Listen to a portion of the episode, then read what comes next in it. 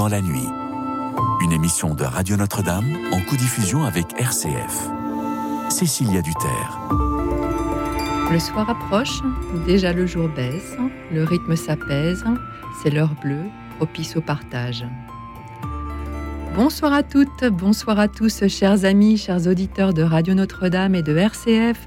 Je suis très heureuse d'être avec vous ce soir en compagnie de Clotilde Brosselet et de Père Albert Gambard, nos invités. À l'invitation de Monseigneur Jean-Marc Aveline, archevêque du diocèse de Marseille, 140 évêques des cinq rives de la Méditerranée et jeunes originaires de ces pays se sont retrouvés cette semaine à Marseille pour les rencontres méditerranéennes. Cette nouvelle édition des rencontres s'inscrit dans la continuité de celle de Bari en 2020 et de Florence en 2022, avec l'ambition d'insuffler de la nouveauté en y associant des jeunes, acteurs par excellence de l'avenir. Une semaine d'échange et de travail pour comprendre les défis que connaît la Méditerranée, valoriser les ressources dont elle dispose pour y répondre et dessiner de nouveaux chemins de paix et de réconciliation dans lesquels les églises sont invitées à occuper une place particulière au service du bien commun. Le pape François, vous le savez, clôturera demain l'Assemblée des évêques et la session des jeunes au Pharaon, après avoir confié ce processus de réflexion à l'intercession de la Vierge Marie à la basilique Notre-Dame de la Garde et rendu hommage aux migrants en mer aujourd'hui. Puis il célébrera une grande messe au stade Vélodrome devant près de 60 000 fidèles à laquelle le président Emmanuel Macron assistera. Alors ce soir, je vous pose cette question. Qu'attendez-vous de la venue du pape à Marseille? Qu'attendez-vous de cette semaine de rencontres, d'échanges euh, qui a eu lieu entre évêques et jeunes des pays méditerranéens? Quel rôle doivent jouer, selon vous, les églises à l'heure des grandes crises politiques et migratoires face aux inégalités et aux enjeux écologiques auxquels sont confrontés les pays, méditerranéens? Les lieux saints, les grandes figures partagées entre les chrétiens dans leur diversité, le dialogue entre croyants, le patrimoine culturel commun entre les différents pays de la Méditerranée, vous paraissent-ils pouvoir fédérer les peuples pour trouver des réponses à ces grands enjeux? Le pape François s'est toujours positionné en faveur des migrants, rappelant que le défi de leur accueil doit être affronté ensemble dans la fraternité en mettant au premier plan la dignité humaine. Cette question divise la classe politique, la société civile et même les chrétiens entre eux. Ce soir, nous accueillerons la pluralité de vos témoignages, chacun pouvant s'exprimer en toute liberté, mais sur ce sujet qui peut être polémique, je vous demanderai d'échanger dans le respect et la bienveillance des positions des uns et des autres. Pour l'heure, le standard est ouvert. François et Valérie sont là pour recueillir vos témoignages. Nous sommes ensemble jusqu'à minuit et nous attendons vos appels au 01 56 56 44 00 pour échanger autour de la venue du pape à Marseille. Appelez-nous au 01 56 56 44 00 pour témoigner de ce que vous attendez de sa visite et des rencontres méditerranéennes. Merci aussi à nos amis qui nous suivent fidèlement et qui peuvent réagir sur la chaîne YouTube de Radio Notre-Dame. Clotilde Brossolet, Père Albert Gambard, bonsoir. Bonsoir. Merci, merci infiniment d'être avec nous ce soir pour écouter et converser avec nos auditeurs. Clotilde Brosselet, vous avez été euh, professeur d'histoire et de géographie, puis déléguée euh, générale adjointe d'Ictus, chroniqueuse aussi à Radio Espérance, puis euh, directrice de collection aux éditions euh, Première Partie, où vous continuez actuellement d'exercer des travaux euh, éditoriaux. Et vous êtes l'auteur de Catholique de tous les partis, engagez-vous, paru chez MAM en 2021 tout à la fois euh, manifeste et cri d'alarme. Ce, livre incite les chrétiens à s'engager de manière urgente sur le terrain politique. Vous qui êtes une spécialiste de la doctrine sociale de l'Église, qui, qui avez formé de nombreux élus et candidats, vous nous rappelez dans cet ouvrage que la vocation naturelle de tout baptiser est d'être présent sur le terrain et que cet engagement euh, social participe euh, à notre chemin de sainteté. Alors, première question, qu'attendez-vous de la venue du pape à Marseille? Ben, je ne sais pas exactement ce que j'attends du pape à Marseille parce que euh, j'ai l'impression que cette visite euh, en France du pape est une visite un peu hybride. Un peu, euh, au départ, ça devait être une rencontre dans le cadre de la, de ces rencontres méditerranéennes. Le pape l'avait bien dit, je ne viens pas en France.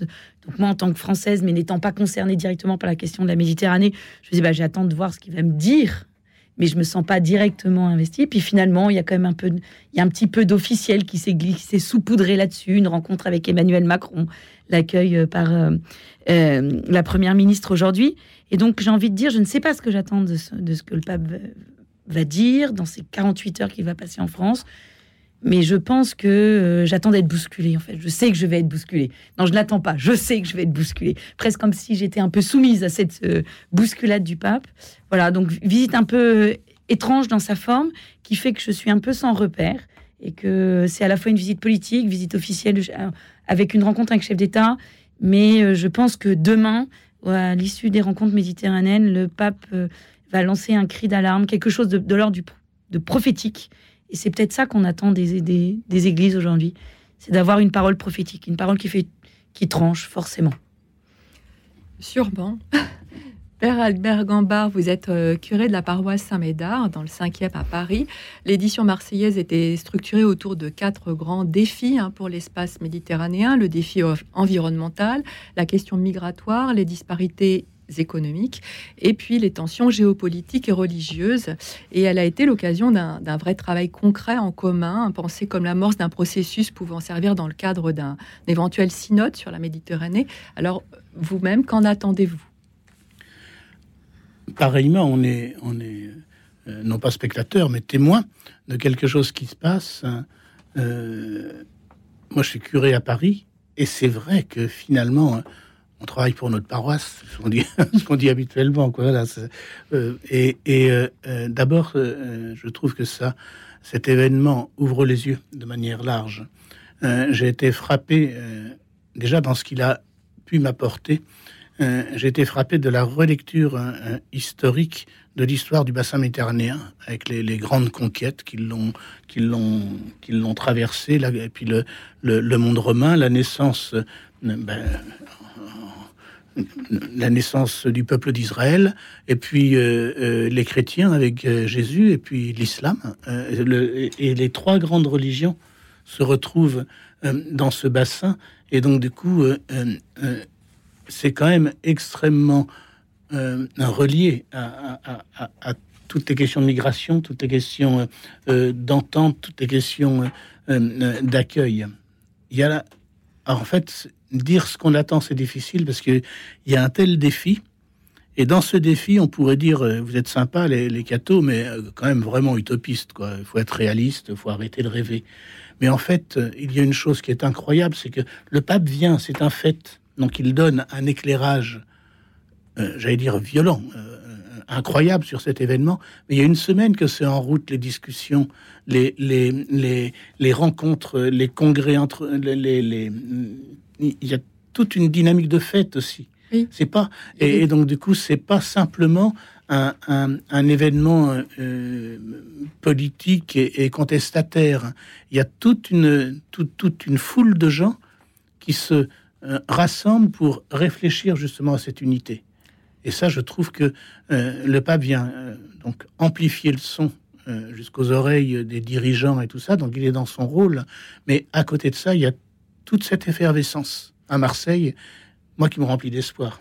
Oui, effervescence, des expositions, des concerts, des témoignages, des débats, des repas partagés, des veillées de prière, des projections, des visites de lieux de culte dans divers endroits de la ville ces rassemblements euh, religieux euh, ou non euh, sont-ils un bon moyen d'ouvrir dans cette ville de brassage pluriculturel de nouveaux chemins de, coexistence heureuse entre les diverses communautés qui y vivent? Sûrement, mais au-delà, d'ailleurs est-ce qu'on devrait organiser aussi ça en dehors de ces rencontres dans d'autres villes? Enfin, c'est vrai que Marseille est une ville très particulière de, de brassage. C'est pas un hasard du tout si, si le pape a choisi de venir à Marseille. Mais, mais qu'en pensez-vous de tout ce qui accompagne justement comme euh, Clotilde Brosselet Je trouvais intéressant, c'est que hein, j'ai enseigné l'histoire-géographie pendant des années et, euh, quand même, le bassin méditerranéen, c'est la source de notre civilisation. C'est ces trois villes, Athènes, Rome, Jérusalem. je ne les donne pas dans l'ordre chronologique, mais Jérusalem, euh, Athènes et Rome, pour les redonner dans le bon ordre.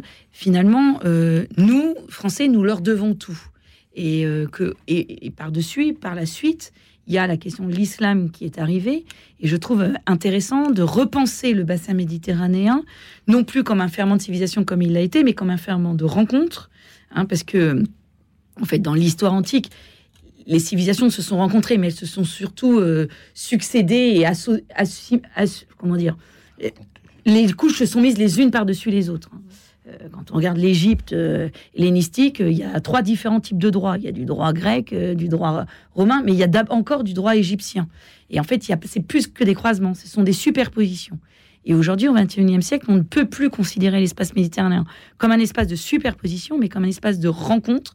Et je trouve que là, c'est intéressant. Alors moi, ce que je voudrais, c'est que la présence du pape n'occulte pas ce qui s'est passé avant. Parce que je pense qu'il s'est passé avant est presque plus intéressant que l'avenue du pape. Il faut que l'avenue du pape soit une chambre d'écho et non pas un discours. Euh, alors moi, j'espère toujours un discours prophétique de la part de l'Église, parce que je pense que c'est notre rôle en tant que chrétien. Mais voilà, que ces rencontres, euh, ces évêques qui ont rencontré des responsables associatifs, des jeunes, mais aussi des représentants des autres religions, il s'est passé quelque chose dans ces derniers jours et j'aimerais bien que les médias valorisent ça aussi et que l'arrivée du pape François ne soit pas l'espèce de chape de plomb qui occulte tout le reste. Et justement, est-ce que c'est une bonne idée, euh, enfin sûrement, d'avoir associé les jeunes de toutes origines représentant la Méditerranée à cette réflexion? Le, pape se tourne systématiquement vers la jeunesse. Il n'y a pas, pas que là, je veux dire, là, il y avait eu les JMJ cet été, il y a toujours l'horizon s'ouvre par la jeunesse. Qu'est-ce que vous en pensez, euh, Père Gambard, par exemple? On est vraiment... Cette main tendue à la jeunesse. Oui, mais c'est euh, indispensable. Je trouve qu'on est euh, alors ça c'est mon avis euh, personnel, mais je trouve qu'on est vraiment dans une période charnière. Et quand je pense à, mes petits-neveux, à mes petites-nièces euh, qui ont 10-12 ans, je me dis quel monde ils vont hériter?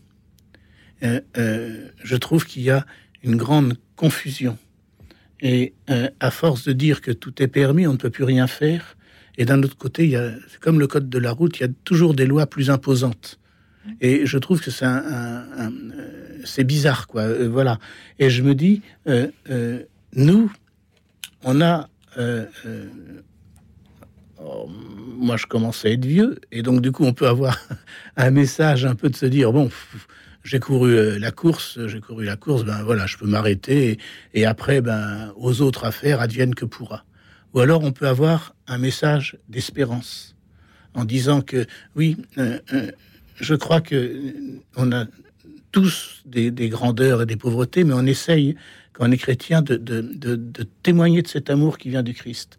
Et, il faut qu'on puisse transmettre euh, à cette génération ce, message d'espérance. C'est absolument... Euh, et pas des engueulades, hein, pas, de dire il faut faire comme ci, comme ça, ça, sert à rien, mais un message d'espérance euh, j'ai été responsable du frat de Jambeville et, à un moment donné, je suis allé rencontrer l'abbé Pierre, qui était un vieil homme, et, il, euh, euh, je voulais qu'il dise un mot aux jeunes du, aux jeunes du frat. Bon voilà, c'était c'était un, plaidoyer pour l'espérance, c'était le thème du frat. Et donc il avait dit un mot et il m'avait dit quand j'avais rencontré, mais en fait dans enthousiasme il y a théos, il y a Dieu. Et le signe de l'esprit, le signe de Dieu en nous, c'est l'enthousiasme. Et je, je, je, je, je suis triste de voir qu'il y a souvent de la tristesse, de la lassitude, euh, euh, du, du, désaveu dans, dans, nos attitudes, de la fatigue. Les églises se vident, il n'y a plus de chrétiens, on est tous déprimés, tout ça. Et moi, je me dis, il faut puiser à cette source de l'enthousiasme pour dire que la vie vaut d'être vécue les églises se vident en, plutôt en Europe, mais se, remplissent aussi en, Amérique latine, en Afrique. Et le, pape se tourne aussi beaucoup vers le sud. Oui, et là je dis souvent aux paroissiens euh, que la tendance du curé, c'est de râler parce que son église se vide, et de râler là-dessus auprès de tous ceux qui sont présents. Alors il faut cesser de dire que nos églises se vident, il faut dire merci d'être là. Ensemble, on va faire quelque chose. C'est vrai que ça, c'est plus positif. Hein. Ben oui, c'est Clotilde Brosselet, sur la ben, question des jeunes. Moi, sur la question des jeunes, je peux être que touchée. Je, fais partie de ce qu'on a appelé la génération Jean-Paul II. Euh, ah bah j'avais à peine 20 ans en 97. Euh, mon voyage de noces était à Rome pour les JMJ 2000. On n'avait pas trop de sous, du coup, on s'est dit, il vaut mieux qu'on aille à Rome, ça sera bien. mais, mais ce que et c'est vrai qu'avec ces JMJ, moi, c'est mes propres enfants qui sont allés au JMJ cette année. Euh, ça m'a amené à réfléchir, de me dire, mais qu'est-ce que c'est que ce pape, à l'époque Jean-Paul II, qui a convoqué les jeunes, qui m'a convoqué qui a tissé un lien personnel avec chacun d'entre nous par ces JMJ. Et, je, et ce que je trouvais intéressant, c'est que le pape, il y a eu Benoît XVI et François, le pape François fait pareil. C'est-à-dire que dans le cas des JMJ, encore dans les rencontres méditerranéennes, en convoquant des jeunes, il y a une espèce de transmission de flambeau. Il n'y a pas une, une survalorisation de la jeunesse en disant tout vient de vous, mais il y a quelque chose de dire voilà, je vous fais confiance, nous devons construire le monde demain avec vous. Et je trouve que ça, c'est voilà, je, je serais pas aussi, j'aurais pas une parole aussi engagée si je pense, voilà, je pense si j'avais pas été convoqué euh, personnellement en 97 à Paris par Jean-Paul II et en 2000 à Rome où il nous a dit euh, ne vous voilà Torre Vergata il a dit vous ne vous résignerez pas. Et quelques années après je retombe sur ce texte et je me dis mais en fait c'est moi. Ouais et ce jour-là Jean-Paul II m'a dit vous vous résignerez pas. Enfin toi Clotilde tu te résigneras pas. Donc je sais pas ce qu'il a dit à mes enfants euh, à ma fille en particulier à Lisbonne ce qu'il lui a vraiment dit ce qu'elle le découvrira peut-être plus tard avec le temps mais je crois qu'il y a cette question-là, c'est une transmission. C'est à la fois une question de confiance et c'est à vous de jouer, mais avec nous derrière. Ils en sont rentrés éblouis? Alors ma fille est rentrée euh, euh, fascinée et éblouie par la diversité de l'Église. Moi j'ai une fille qui fréquente les milieux traditionnalistes et qui, euh, donc je lui avais dit il va falloir jouer le jeu de l'Église universelle et elle m'a dit j'ai découvert un langage qui n'était pas particulièrement le mien, mais qui se voulait universel. Et ça, maman, je peux te dire que c'était beau. Enfin, vraiment, elle a été touchée par l'universalité de l'Église. Et euh, son frère aîné, qui était pris par plein de trucs catho aussi, mais qui avait du mal à y aller, les deux m'ont dit euh, Séoul, c'est pour nous. Je dis, alors là, l'universalité de l'Église, vous allez la découvrir, je peux vous le dire. Bah oui, c'est le but des JMJ. Hein. Les, les, premiers appels sont en train d'arriver au standard. Merci de continuer à nous appeler au 01 56 56 44 00 pour nous donner votre sentiment sur la venue du pape à Marseille. Qu'en attendez-vous? Qu'aimeriez-vous dire au pape si vous pouviez échanger avec lui? Et puis plus largement, qu'attendez-vous de ces rencontres entre évêques et jeunes de tous les pays méditerranéens? 01 56 56 44 00. Donnez-nous votre position sur les grands enjeux auxquels les rencontres méditerranéennes ont, pour objectif de réfléchir durant cette semaine très spéciale. Appelez-nous au 01 56 56 44 00. Vous pouvez aussi nous suivre et réagir sur la chaîne YouTube de Radio Notre-Dame. Et pour accompagner cette soirée particulière, j'ai choisi des musiques provenant de différents pays méditerranéens. Avant vos premiers témoignages, je vous propose d'écouter sœur Marie Kérouz qui nous interprète Action Esti, chant sacré byzantin. Écoute dans la nuit, une émission de Radio Notre-Dame en co-diffusion avec RCF.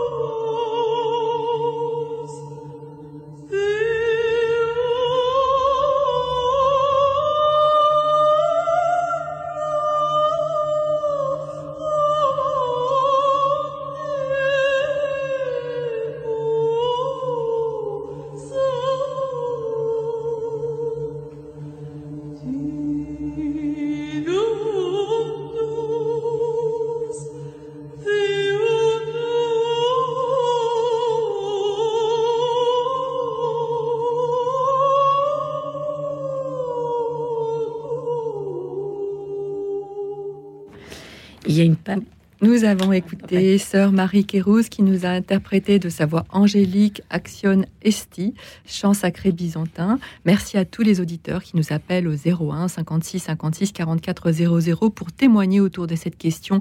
Qu'attendez-vous de la venue du pape à Marseille? Le fait que près de 60 000 fidèles soient présents demain lors de la messe au Vélodrome vous réjouit-il? Les catholiques et les églises de Méditerranée ont, ils un, rôle crucial à jouer face aux grands défis pointés par le pape? Comment doivent-ils y prendre part? Venez donner votre avis au 01 56 56 44 00. Et tout de suite, nous avons Mathieu en ligne. Bonsoir Mathieu. Bonsoir. Bonsoir. Vous nous appelez d'où euh, Mathieu? Vous nous appelez de Rennes Oui, de Rennes, oui. Alors, qu'attendez-vous de la venue du pape à Marseille? Alors, bah, comme il parle des migrants, bah, il peut proposer le développement de la France, quoi, parce que il y a des politiciens non médiatisés en France qui proposent de développer le pays, quoi. Expliquez-nous un peu. Le développement d'un pays, ça permet d'accueillir des migrants? Oui. Euh, euh, approfondissez votre pensée un petit peu, qu'on puisse euh, discuter avec vous et interagir, parce que là, on, développer un peu justement ce développement. Moi, je suis un peu curieuse de comprendre ce que vous nous entendez par le mot développement. Oui, on est un peu, voilà. Alors, c'est l'industrialisation, en fait, parce qu'en fait, la France possède moins de 10% d'industrie. Et donc, du coup, euh, elle crée même plus de machines-outils, en fait. Euh, euh, c'est l'Allemagne et l'Italie qui produisent des machines-outils, les États-Unis un petit peu aussi. Mais la, France ne produit, plus, ne produit plus de machines-outils, donc du coup, elle a plus d'emplois de qualifiés pour créer quoi.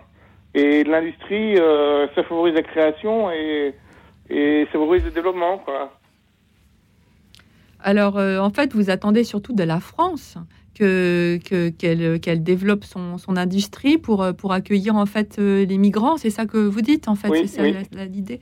Qu'est-ce que vous en pensez, Père Gambard ou, ou, Clotilde? Moi, je rejoins Mathieu un peu dans ce, dans à mon avis, dans le préalable à sa, sa remarque, c'est que euh, souvent, euh, les politiques, et là j'attaque les politiques, ont un discours d'accueil des migrants, mais voilà, il faut accueillir les migrants, très bien, mais qu'est-ce que ça veut dire concrètement d'accueillir les migrants? Si c'est pour que on a, voilà, pouvoir avoir un discours qui est très beau, mais derrière, finalement, euh, moi je le vois, Porte de la Chapelle à Paris, ces gens sont finalement pas accueillis parce qu'ils ont des vies qui sont infrahumaines de vivre dans la rue sans tente, avec les problèmes de drogue que ça peut accueillir. je parle en particulier de la porte de la chaîne.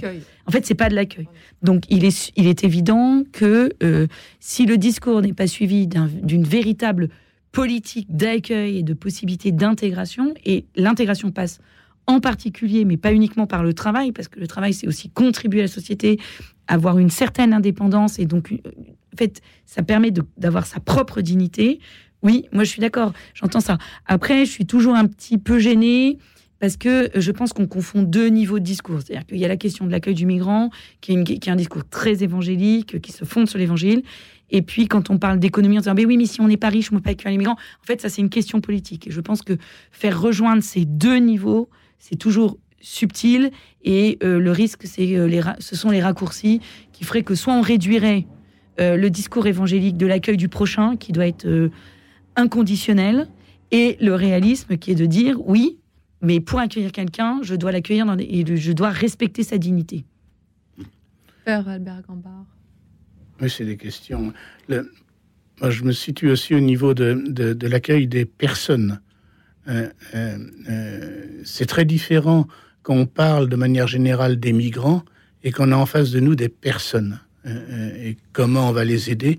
Et donc là, l'accueil des personnes demande une solidarité de, beaucoup, beaucoup, beaucoup de gens. On a accueilli à, Saint-Médard une famille syrienne et en fait, on avait monté un, petit programme euh, lors d'un carême pour pouvoir, avec SNL, Société Nouvelle pour le Logement, pour pouvoir louer de manière un peu euh, préférentiel, un logement pendant 2-3 ans pour que euh, cette famille de Syrie puisse euh, s'installer et se développer. Et ça a marché, ils ont pu voler de leurs propres ailes. Et là, il y a vraiment quelque chose qui est une micro-opération, mais qui, qui, a porté du fruit. Et quand on est devant des problèmes de masse, moi, je ne sais plus comment réagir. Et, là, c'est vraiment quelque chose de très difficile. Vous disiez aussi les machines-outils, la, fabrication française et tout cela. Mais il n'y a pas si longtemps, euh, euh, j'avais entendu euh, des propos disant que, mais non, les métiers maintenant en France, ça va être de service et la fabrication, elle sera dans les pays extérieurs. Ce qui se passe. Hein. ce qui se passe. Voilà. Mm. Et, et, donc, du coup, ce qui fait que ce modèle de mondialisation ne marche pas. Et, et que parce que les hommes sont les hommes et que, que, que chacun veut préserver son précaré. Maintenant, revenir à une industrialisation en France, c'est un travail de galène et c'est une volonté politique extrêmement affirmée. Alors, euh, euh, voilà. Maintenant, euh, je me dis, moi, dans la situation actuelle, un peu dans le, dans le, la, dans, dans le sillage du pape, je me dis, comment accueillir ces personnes qui souffrent? Mathieu, on a répondu un peu à votre question. Enfin, en tout cas, vous êtes. Euh, on a. Allô? Vous êtes toujours là? Oui? oui.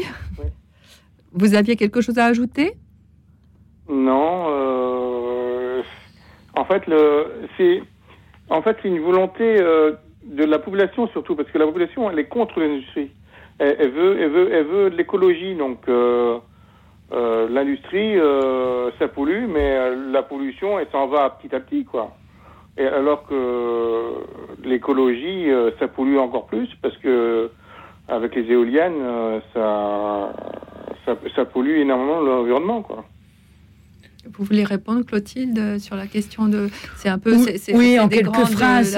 voilà, c'est des grands sujets. Alors, c'est sûr que la question de l'environnement est présente aux rencontres méditerranéennes, ah mais c'est toujours la question euh, de, la, de la petite mesure qui se veut écologique et qui finalement ne réfléchit pas, ne réfléchit pas sur les, euh, les questions induites, euh, voilà, les déchets qui vont en découler, et que parfois le, le politique ou même nous, enfin, nous à titre individuel, on est prêt à faire des petits actes qui finalement euh, ne nous transforment pas. Et l'audat aussi a cet enfin, vraiment cet atout majeur de penser la question environnementale sous l'angle de la conversion écologique. Et c'est une conversion qui ne, qui ne, qui ne se joue pas qu'à l'échelle économique, parce que je pense qu'on peut convertir l'économie.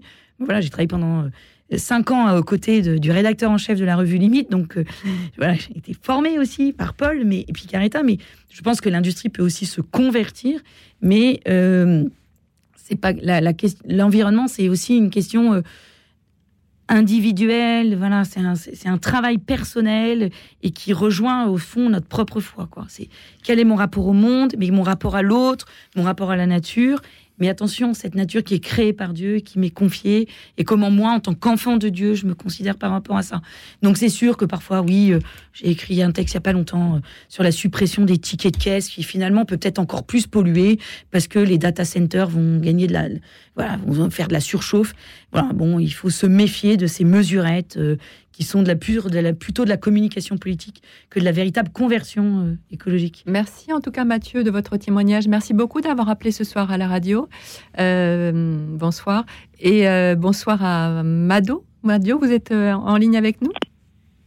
Allô? Mado? Bonsoir. Mao. Ah, Mao. Bah écoutez, excusez-moi, c'est la fiche qui est. Ou c'est mes yeux, je ne sais pas. Je, veux pas. je ne veux accuser personne. Allez, on va dire que c'est mes yeux. Vous appelez de Boulogne Oui.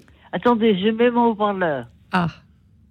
Allô Allô, on vous entend très bien. Allez-y. Voilà, alors oui, euh, donc j'ai eu François et je lui disais que le, le Magnificat se termine par ce beau verset euh, en faveur d'Abraham et de sa race à jamais.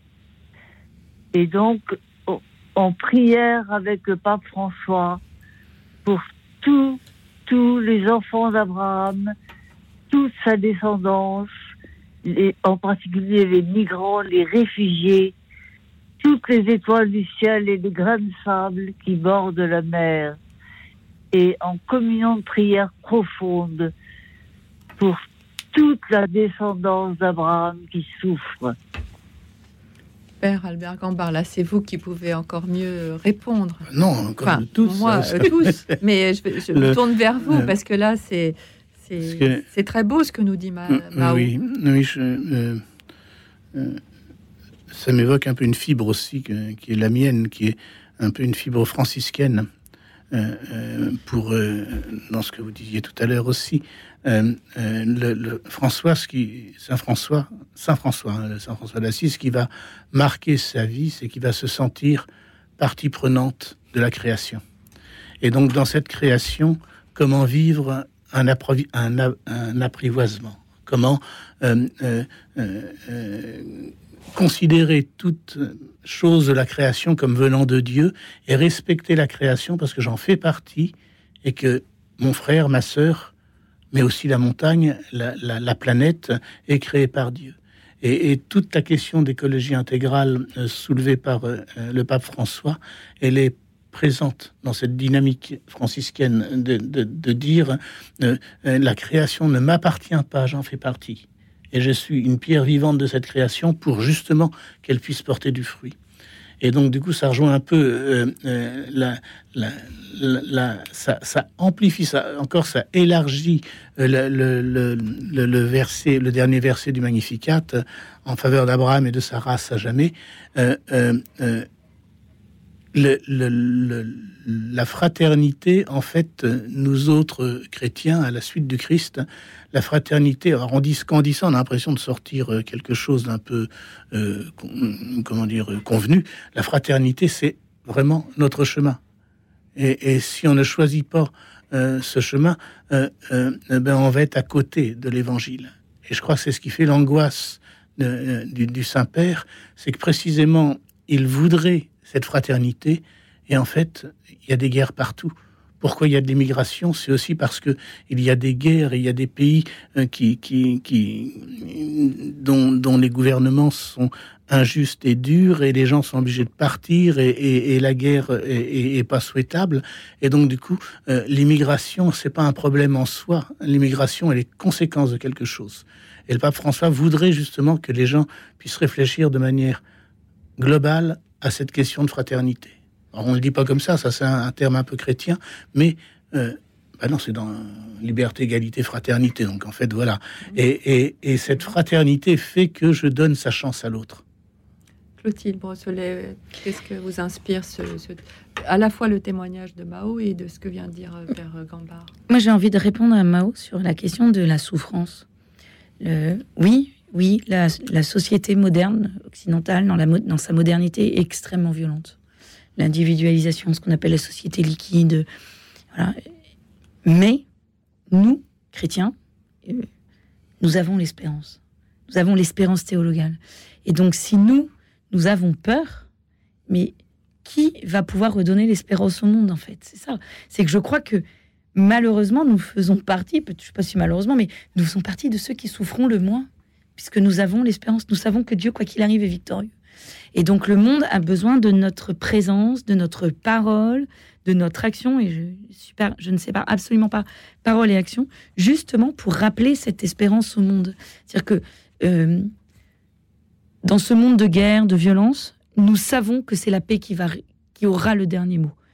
Mais quelle grâce d'avoir ça dans nos mains. Et donc, euh, si nous faisons partie de ceux qui ont peur, nous gardons ce trésor complètement fermé sur lui-même. Et nous sommes à l'antipode de ce que les évangiles nous appellent, ce à quoi les évangiles nous appellent, de l'appel du Christ. Et c'est d'abord ça, c'est de se dire, mais, euh, nous, nous ne pouvons pas avoir peur. Nous, nous souffrons, certes, mais nous avons l'espérance. Alors donnons-la au monde.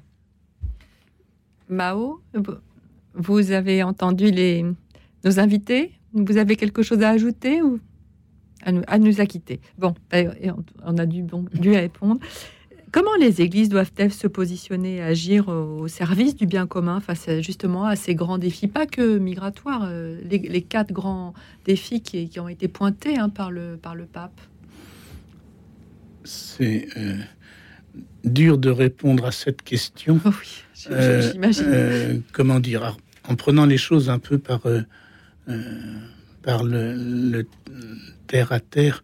Euh, moi, ce qui va faire mon, ma ligne directrice, mon squelette, euh, ma, force, euh, ça va être la parole de Dieu, la prière. Bon. Et alors, ce qui me réjouit, c'est de m'apercevoir que si je prends les grands prophètes, Isaïe, Osée, je m'aperçois que il reproche au peuple leur rupture d'alliance. Et les ruptures d'alliance, c'est toujours un, rapport à soi qui est un rapport égoïste. On ne se tourne plus vers Dieu et on cherche euh, dans, les, divinités païennes euh, euh, le bonheur immédiat. ce qui va nous donner tout de suite, voilà. Et, donc cette règle générale, si on se tourne vers le Dieu de l'alliance, hein, il nous donne un cœur d'homme, un cœur de femme, un cœur qui sait aimer. Et du coup, ces quatre grandes dimensions et vont découler euh, d'une attitude euh, euh, que j'appellerais spirituelle, d'une attitude chrétienne de, quelqu'un qui vit l'Évangile. Parce que alors, il y a des, dimensions qui vont être plus difficiles à vivre, mais c'est là que je vais appeler la conversion. c'est sûr que comment dire, c'est une, on est constamment appelé à la conversion parce qu'on a tout le temps envie de se replier sur nos bonheurs personnels. Ils sont pas ces bonheurs sont, légitimes, mais si euh, euh, ils me font exclure tous les autres, ils deviennent ben, embêtants, quoi. Voilà. Et donc, du coup, l'évangile, il va toujours dans ce sens de l'ouverture. Et je crois que c'est ce qui anime le cœur du Saint-Père.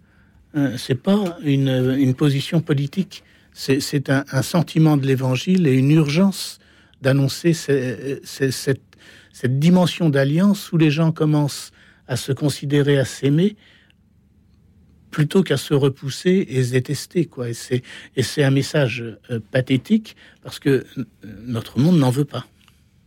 Clotilde?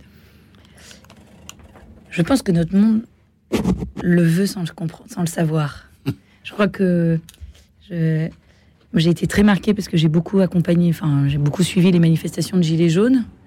Et, euh, et, je et une grande partie des manifestations, j'ai été accompagnée du prêtre des Gilets jaunes. Enfin, voilà. Pas celui qu'on appelait le curé des Gilets jaunes, parce que lui, est un peu spécial, mais d'un prêtre qui était présent dans toutes les, quasiment toutes les manifestations. Et les gens nous disaient Ah, c'est chouette de vous voir là, euh, monsieur l'abbé, euh, mon père, parce que l'Église ne sait pas nous parler, ne sait plus nous parler. Bien, ben, continuez à nous appeler au 01 56 56 44 00 pour nous partager votre sentiment sur la venue du pape à Marseille. N'hésitez pas à appeler, vous appelez peu, vous appelez peu en première partie et beaucoup en deuxième partie. Du coup, je ne peux pas prendre tous les appels après, donc euh, n'hésitez pas à appeler. Qu'en espérez-vous de cette euh, venue du pape à Marseille? Comment les catholiques des pays de la Méditerranée doivent-ils s'unir pour trouver des solutions aux grands défis économiques, écologiques, migratoires auxquels ils sont confrontés? Comment traiter ces questions dans le respect des enseignements du Christ. Venez témoigner au 01 56 56 44 00. Et pour l'heure, et parce que le pape François s'est rendu en fin de journée euh, à Notre-Dame de la Garde, vous le savez, pour une prière mariale, je vous propose, nous aussi, de nous recueillir en écoutant Je vous salue Marie, comblée de grâce, interprété par l'ensemble vocal Résurrexite avec euh, Étienne Hubéral. Écoute dans la nuit, une émission de Radio Notre-Dame en co-diffusion avec RCF. L'ange du Seigneur porta l'annonce à Marie. Et elle a conçu du Saint-Esprit. Je vous salue, Marie,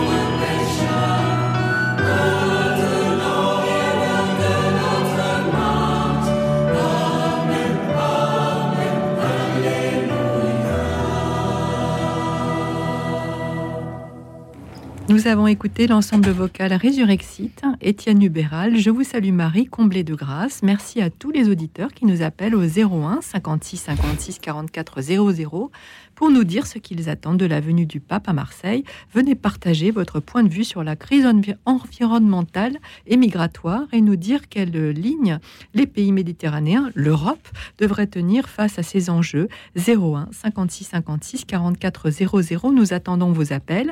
Nous sommes avec euh, Clotilde Brosselet, aute- auteure de Catholiques de tous les partis, engagez-vous, paru chez MAM en 2021, et Père Albert Gambard, curé de Saint-Médard. Euh, ils sont là pour euh, vous écouter, converser avec vous et vous répondre. On était sur la question de euh, qu'est-ce que doivent faire les, églises, Clotilde? Alors moi, je distinguerais l'Église en tant que corps social, composé des chrétiens, voilà, des catholiques, et puis l'Église en tant qu'institution. Moi, je crois qu'aujourd'hui, quand on regarde les sondages, quand on regarde les études, les catholiques, en tant que, en tant que personnes aimées, animées par la foi et l'amour du Christ, sont véritablement au service du Christ. Partout, dans le milieu associatif, dans le soin de l'autre, euh, dans la, vraiment de l'accompagnement des plus fragiles, les chrétiens, les catholiques sont présents. Ça, il y a pas. En revanche, aujourd'hui, je trouve dommage que l'institution soit un peu silencieuse. C'est-à-dire que, alors, on, on sait bien le contexte avec la, la SIAZ, la question des abus dans l'Église. L'Église a un peu de mal à aujourd'hui oser une parole franche. En tout cas, je parle de l'Église de France. Et je crois que l'Église de France euh, euh, est attendue pour dire des choses puissantes. On, on va, on va prendre Corinne à l'entête. Bonsoir Corinne. Oui, bonsoir, bonsoir à vos invités. Vous bonsoir appelez de d'où euh, Corinne? Oui, j'appelle de d'où et j'appelle souvent. Hein. J'aime Oui. bien, bien votre émission. Oui, Je reconnais votre voix. Alors, qu'attendez-vous de la, venue du pape? Ah, Alors, c'est vrai que je dis, je- c'est pas que j'attends rien, mais j'attends euh, euh, tout ce que peut faire l'Esprit Saint dans dans euh, ben, dans le monde et que bien sûr euh, euh, le pape François il est éclairé du Saint Esprit. Donc c'est un grand mystère le fait que euh, comment dire euh, ce qui a été semé, ce qui sera semé, on ne sait pas ce qui sera semé, mais mais on le verra quand euh, dans, dans l'avenir, parce que c'est comment dire. Tout à l'heure, j'ai entendu, euh, j'écoute beaucoup la radio, j'ai entendu le monseigneur Avelin qui disait, euh, c'est vrai que tout ce qui est immigration, tout ce qui est hum, décès dans, dans la mort, dans le linceul de, de, de l'eau, quoi. C'est terrible. Et il disait aussi, ce qui m'a réconforté, c'est que ce ce qui est important aussi, c'est que les gens ils puissent rester dans leur pays natal. Et c'est vrai que là, c'est tout un évangile, c'est toute une autre manière de voir les choses.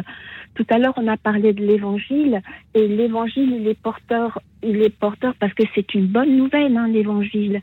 Et il est porteur de, de messages qui, qui en nous, c'est une toute petite graine qui en nous grandit, grandit, et, et parfois on est épaté de ce que de ce que ça apporte. Voilà. Et, et, et, c'est une comment dire. En plus, moi, ça me rejoint dans dans mon histoire personnelle. Qui et, je suis très touchée par Marseille. Moi, j'habite à l'autre bout de, de la France, dans, dans le dans, dans les Hauts-de-France, et je- suis très touchée parce que le papa de ma fille, il est, il est marseillais. Bon, c'est une histoire un peu compliquée, mais j'ai l'impression que Dieu, il m'a entendu et, et, j'ai pleuré tout à l'heure euh, en, en écoutant l'émission de radio, là. J'ai pleuré, je pleurais et, j'étais contente de, de savoir que le pape était à Marseille. Bah, c'est C'est un beau témoignage, euh, Père Gambard. Qu'est-ce que vous voulez dire à Corinne euh, Qu'est-ce que ça vous inspire, ce que dit Corinne? Le- oui, ben, euh, d'abord une parole positive, c'est bien.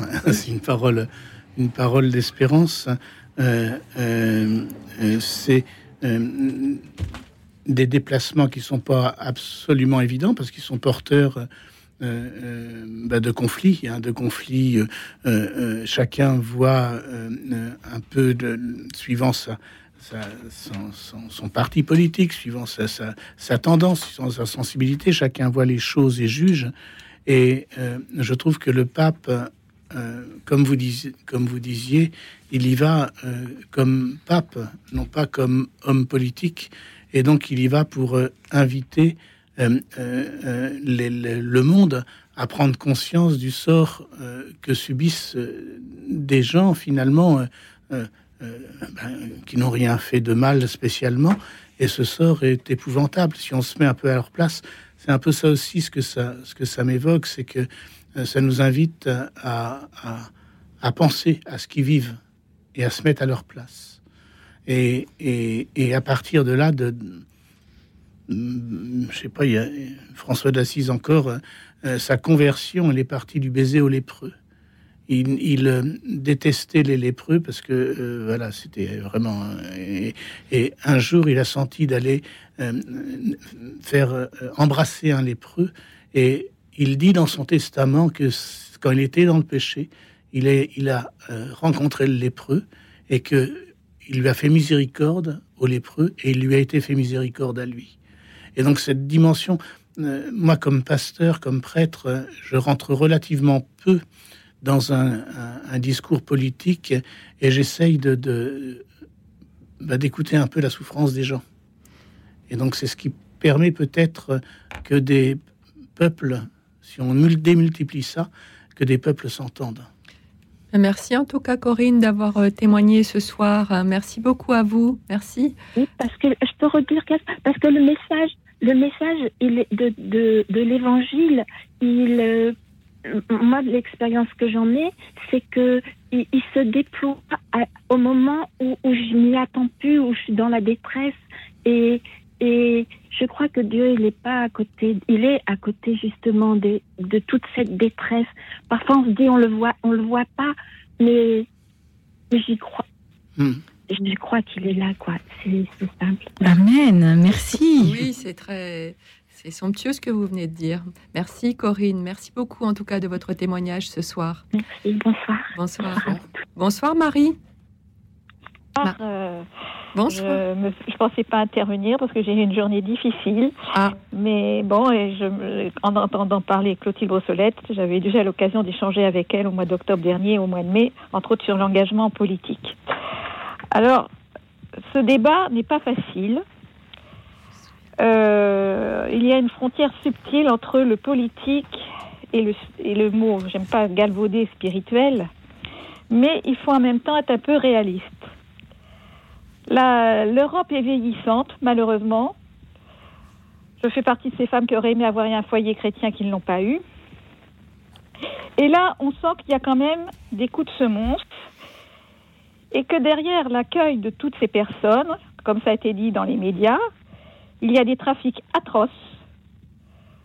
Il y a des pays avec des gouvernants corrompus qui maltraitent leur peuple, euh, qui rejettent même la religion chrétienne. Et là, on ne sait pas ce que le pape va dire, ou alors il va un peu provoquer, je ne sais pas, mais il y a actuellement de gros problèmes économiques en Europe. C'est pas se refermer sur soi, mais il y a des gens actuellement qui sont en grande souffrance, qui n'ont pas de travail, qui ne sont même pas logés. J'ai même entendu que des salariés de la ville de Paris dormaient dans leur voiture. Et là où j'habite, progressivement, il y a des gens de différentes cultures, il y a des gens charmants, mais il y en a d'autres qui imposent un peu leurs lois, qui font certaines choses illicites, et ça crée des tensions. Alors, certes, on a envie d'accueillir, mais tout à l'heure, vous disiez que les églises se vidaient. Alors, Clotilde Brossolette a la chance d'avoir des enfants dans une bonne paroisse, on accueille et tout. Mais moi-même, parfois, j'ai essayé dans une certaine paroisse, mais on me fait comprendre que je suis pas complètement du milieu, alors que je ne suis loin d'être d'un mauvais milieu. Alors, il faut de l'ouverture. Et en plus, les gens attendent une parole vivante, euh, des, des explications claires. Je pense qu'il y a une soif de, de- de vérité. Voilà. Mais là, on est sur un terrain qui est, qui est très, très délicat. Et il faut. Voilà, c'est très compliqué comme, Alors, comme situation. Clotilde Brossolette va vous répondre. Oui, mais je, je rejoins vos interrogations, euh, Marie, je vous reconnais, on s'est déjà parlé. Euh, en fait, c'est toujours la difficulté, c'est que la parole du pape est, sous- est politisée, alors que la parole du pape, elle est d'abord évangélique, et, euh, et en plus, elle est médiatisée. Mais quand on, uti- quand on regarde de près les discours du pape sur la question de l'immigration, là, le discours du pape est beaucoup plus complexe que ce que les médias retransmettent. Aujourd'hui, les médias ont tendance à dire que la parole du pape, si on la réduit, si on réduit un peu le discours, c'est il faut accueillir tout le monde. En fait, le pape est beaucoup plus nuancé. Déjà, il le dit bien. Euh, moi, j'ai une parole évangélique et c'est aux politiques après d'adapter, de mettre en place des politiques. Donc, euh, il distingue bien le spirituel du politique. Voilà. Et son discours spirituel n'a pas à être politisé, mais il est une espèce de lumière vers laquelle il faut tendre. C'est le principe de la doctrine sociale de l'Église. C'est un cadre. Le cadre, c'est l'accueil inconditionnel euh, de la personne. En revanche, il y a des choses très intéressantes dans les propos du pape. C'est son premier voyage à Lampedusa. Quand il arrive à Lampedusa, le pape François dit que c'est le premier esclavage. C'est véritablement l'esclavage du 21e siècle qui se joue là. Et en fait, en disant ça, le pape François dénonce, et il l'a redit ces dernières semaines, il dénonce les trafics. Et il le dit, la Méditerranée, c'est pas le plus grand des cimetières. Il dit, c'est l'Afrique du Nord. Et en disant ça, il pointe ce qui se passe aujourd'hui en Libye. La Libye, c'est hein, monstrueux pour les migrants. Et en fait, il, faut pas, il faut parvenir à se détacher du prisme déformant des médias pour aller déjà dans la complexité du discours du pape François, qui est finalement un discours où il dénonce, je pense, enfin, j'ose utiliser le terme de darwinisme social. On le voit bien aujourd'hui dans la migration. Quels sont ceux qui migrent quels sont ceux qui arrivent? Ce sont les plus forts. Et lui dit, mais au fond de ça, il y a encore des plus pauvres. Et il faut pas les oublier. Et nous ne pouvons pas nous contenter d'un monde où les migrants seraient parqués dans des... Il parle même, il utilise le mot lager, les camps, euh, en référence à l'Allemagne, à Lampedusa. Et il a redit il y a quelques jours que le premier des droits de l'homme, c'était de ne pas avoir à quitter son propre pays. Parce que le- la migration, c'est un drame. Et c'est pas uniquement le drame qui se joue au moment de l'accueil. Et moi, je le vois parce que j'habite dans une paroisse où il y a beaucoup de sans-papiers. Je suis dans une paroisse de cité, une paroisse de populaire en périphérie de Paris, où il y a beaucoup de sans-papiers. Et souvent, je me dis, mais en fait, ces gens-là, mais, enfin, mais c'est des, ce sont des gens qui sont devenus des amis, mais en fait, ils souffrent en arrivant. Mais ils, sont, ils ont déjà souffert sur, alors, pas une grande, pas une tout le monde, mais, parce qu'il y en a qui arrivent à prendre l'avion avec des visas touristiques, mais qu'est-ce que c'est que ces hommes et ces femmes? C'est vrai, et sont beaucoup plus d'hommes que de femmes qui euh, partent euh, souvent de la corne de l'Afrique de l'Est aujourd'hui, qui traversent le Sahara à pied, qui arrivent en Libye où ils passent plusieurs mois, voire plusieurs années, avec ce que ça veut dire qu'en Libye. Et après, il y a la Méditerranée, et on arrive à, à Lampedusa, et on remonte l'Italie, on traverse les Alpes à pied, ou on traverse l'Espagne. Et en fait, le discours du pape ne nous dit pas que tout ça n'existe pas et que c'est ce qui se joue est uniquement du pays occidentaux. Mais il dit que les pays occidentaux ont une responsabilité à exercer sur l'ensemble de la chaîne migratoire. Et donc je pense que voilà, il faut euh, aller au-delà de ce que les médias nous disent pour aller regarder exactement ce que dit le pape François. Et puis il faut accepter que le pape François nous bouscule pour que nos politiques et que nous avons à mener quand nous sommes engagés en politique ou même nous, elles ne doivent pas oublier que la question principale, c'est l'accueil de la personne. Mais ça ne veut pas dire que ce sont des politiques qui doivent accueillir tout le monde n'importe comment. Voilà, Marie. Oui, tout à fait. oui. Mais c'est un, un gros, un, un vaste sujet. nous et- allons, nous allons faire une, une courte pause de deux minutes hein, et nous retrouver euh, juste après. Continuez à nous appeler au 01 56 56 44 00 pour nous faire part de votre euh, manière propre de, trans, de, de voir la venue du pape. Et euh, à tout de suite.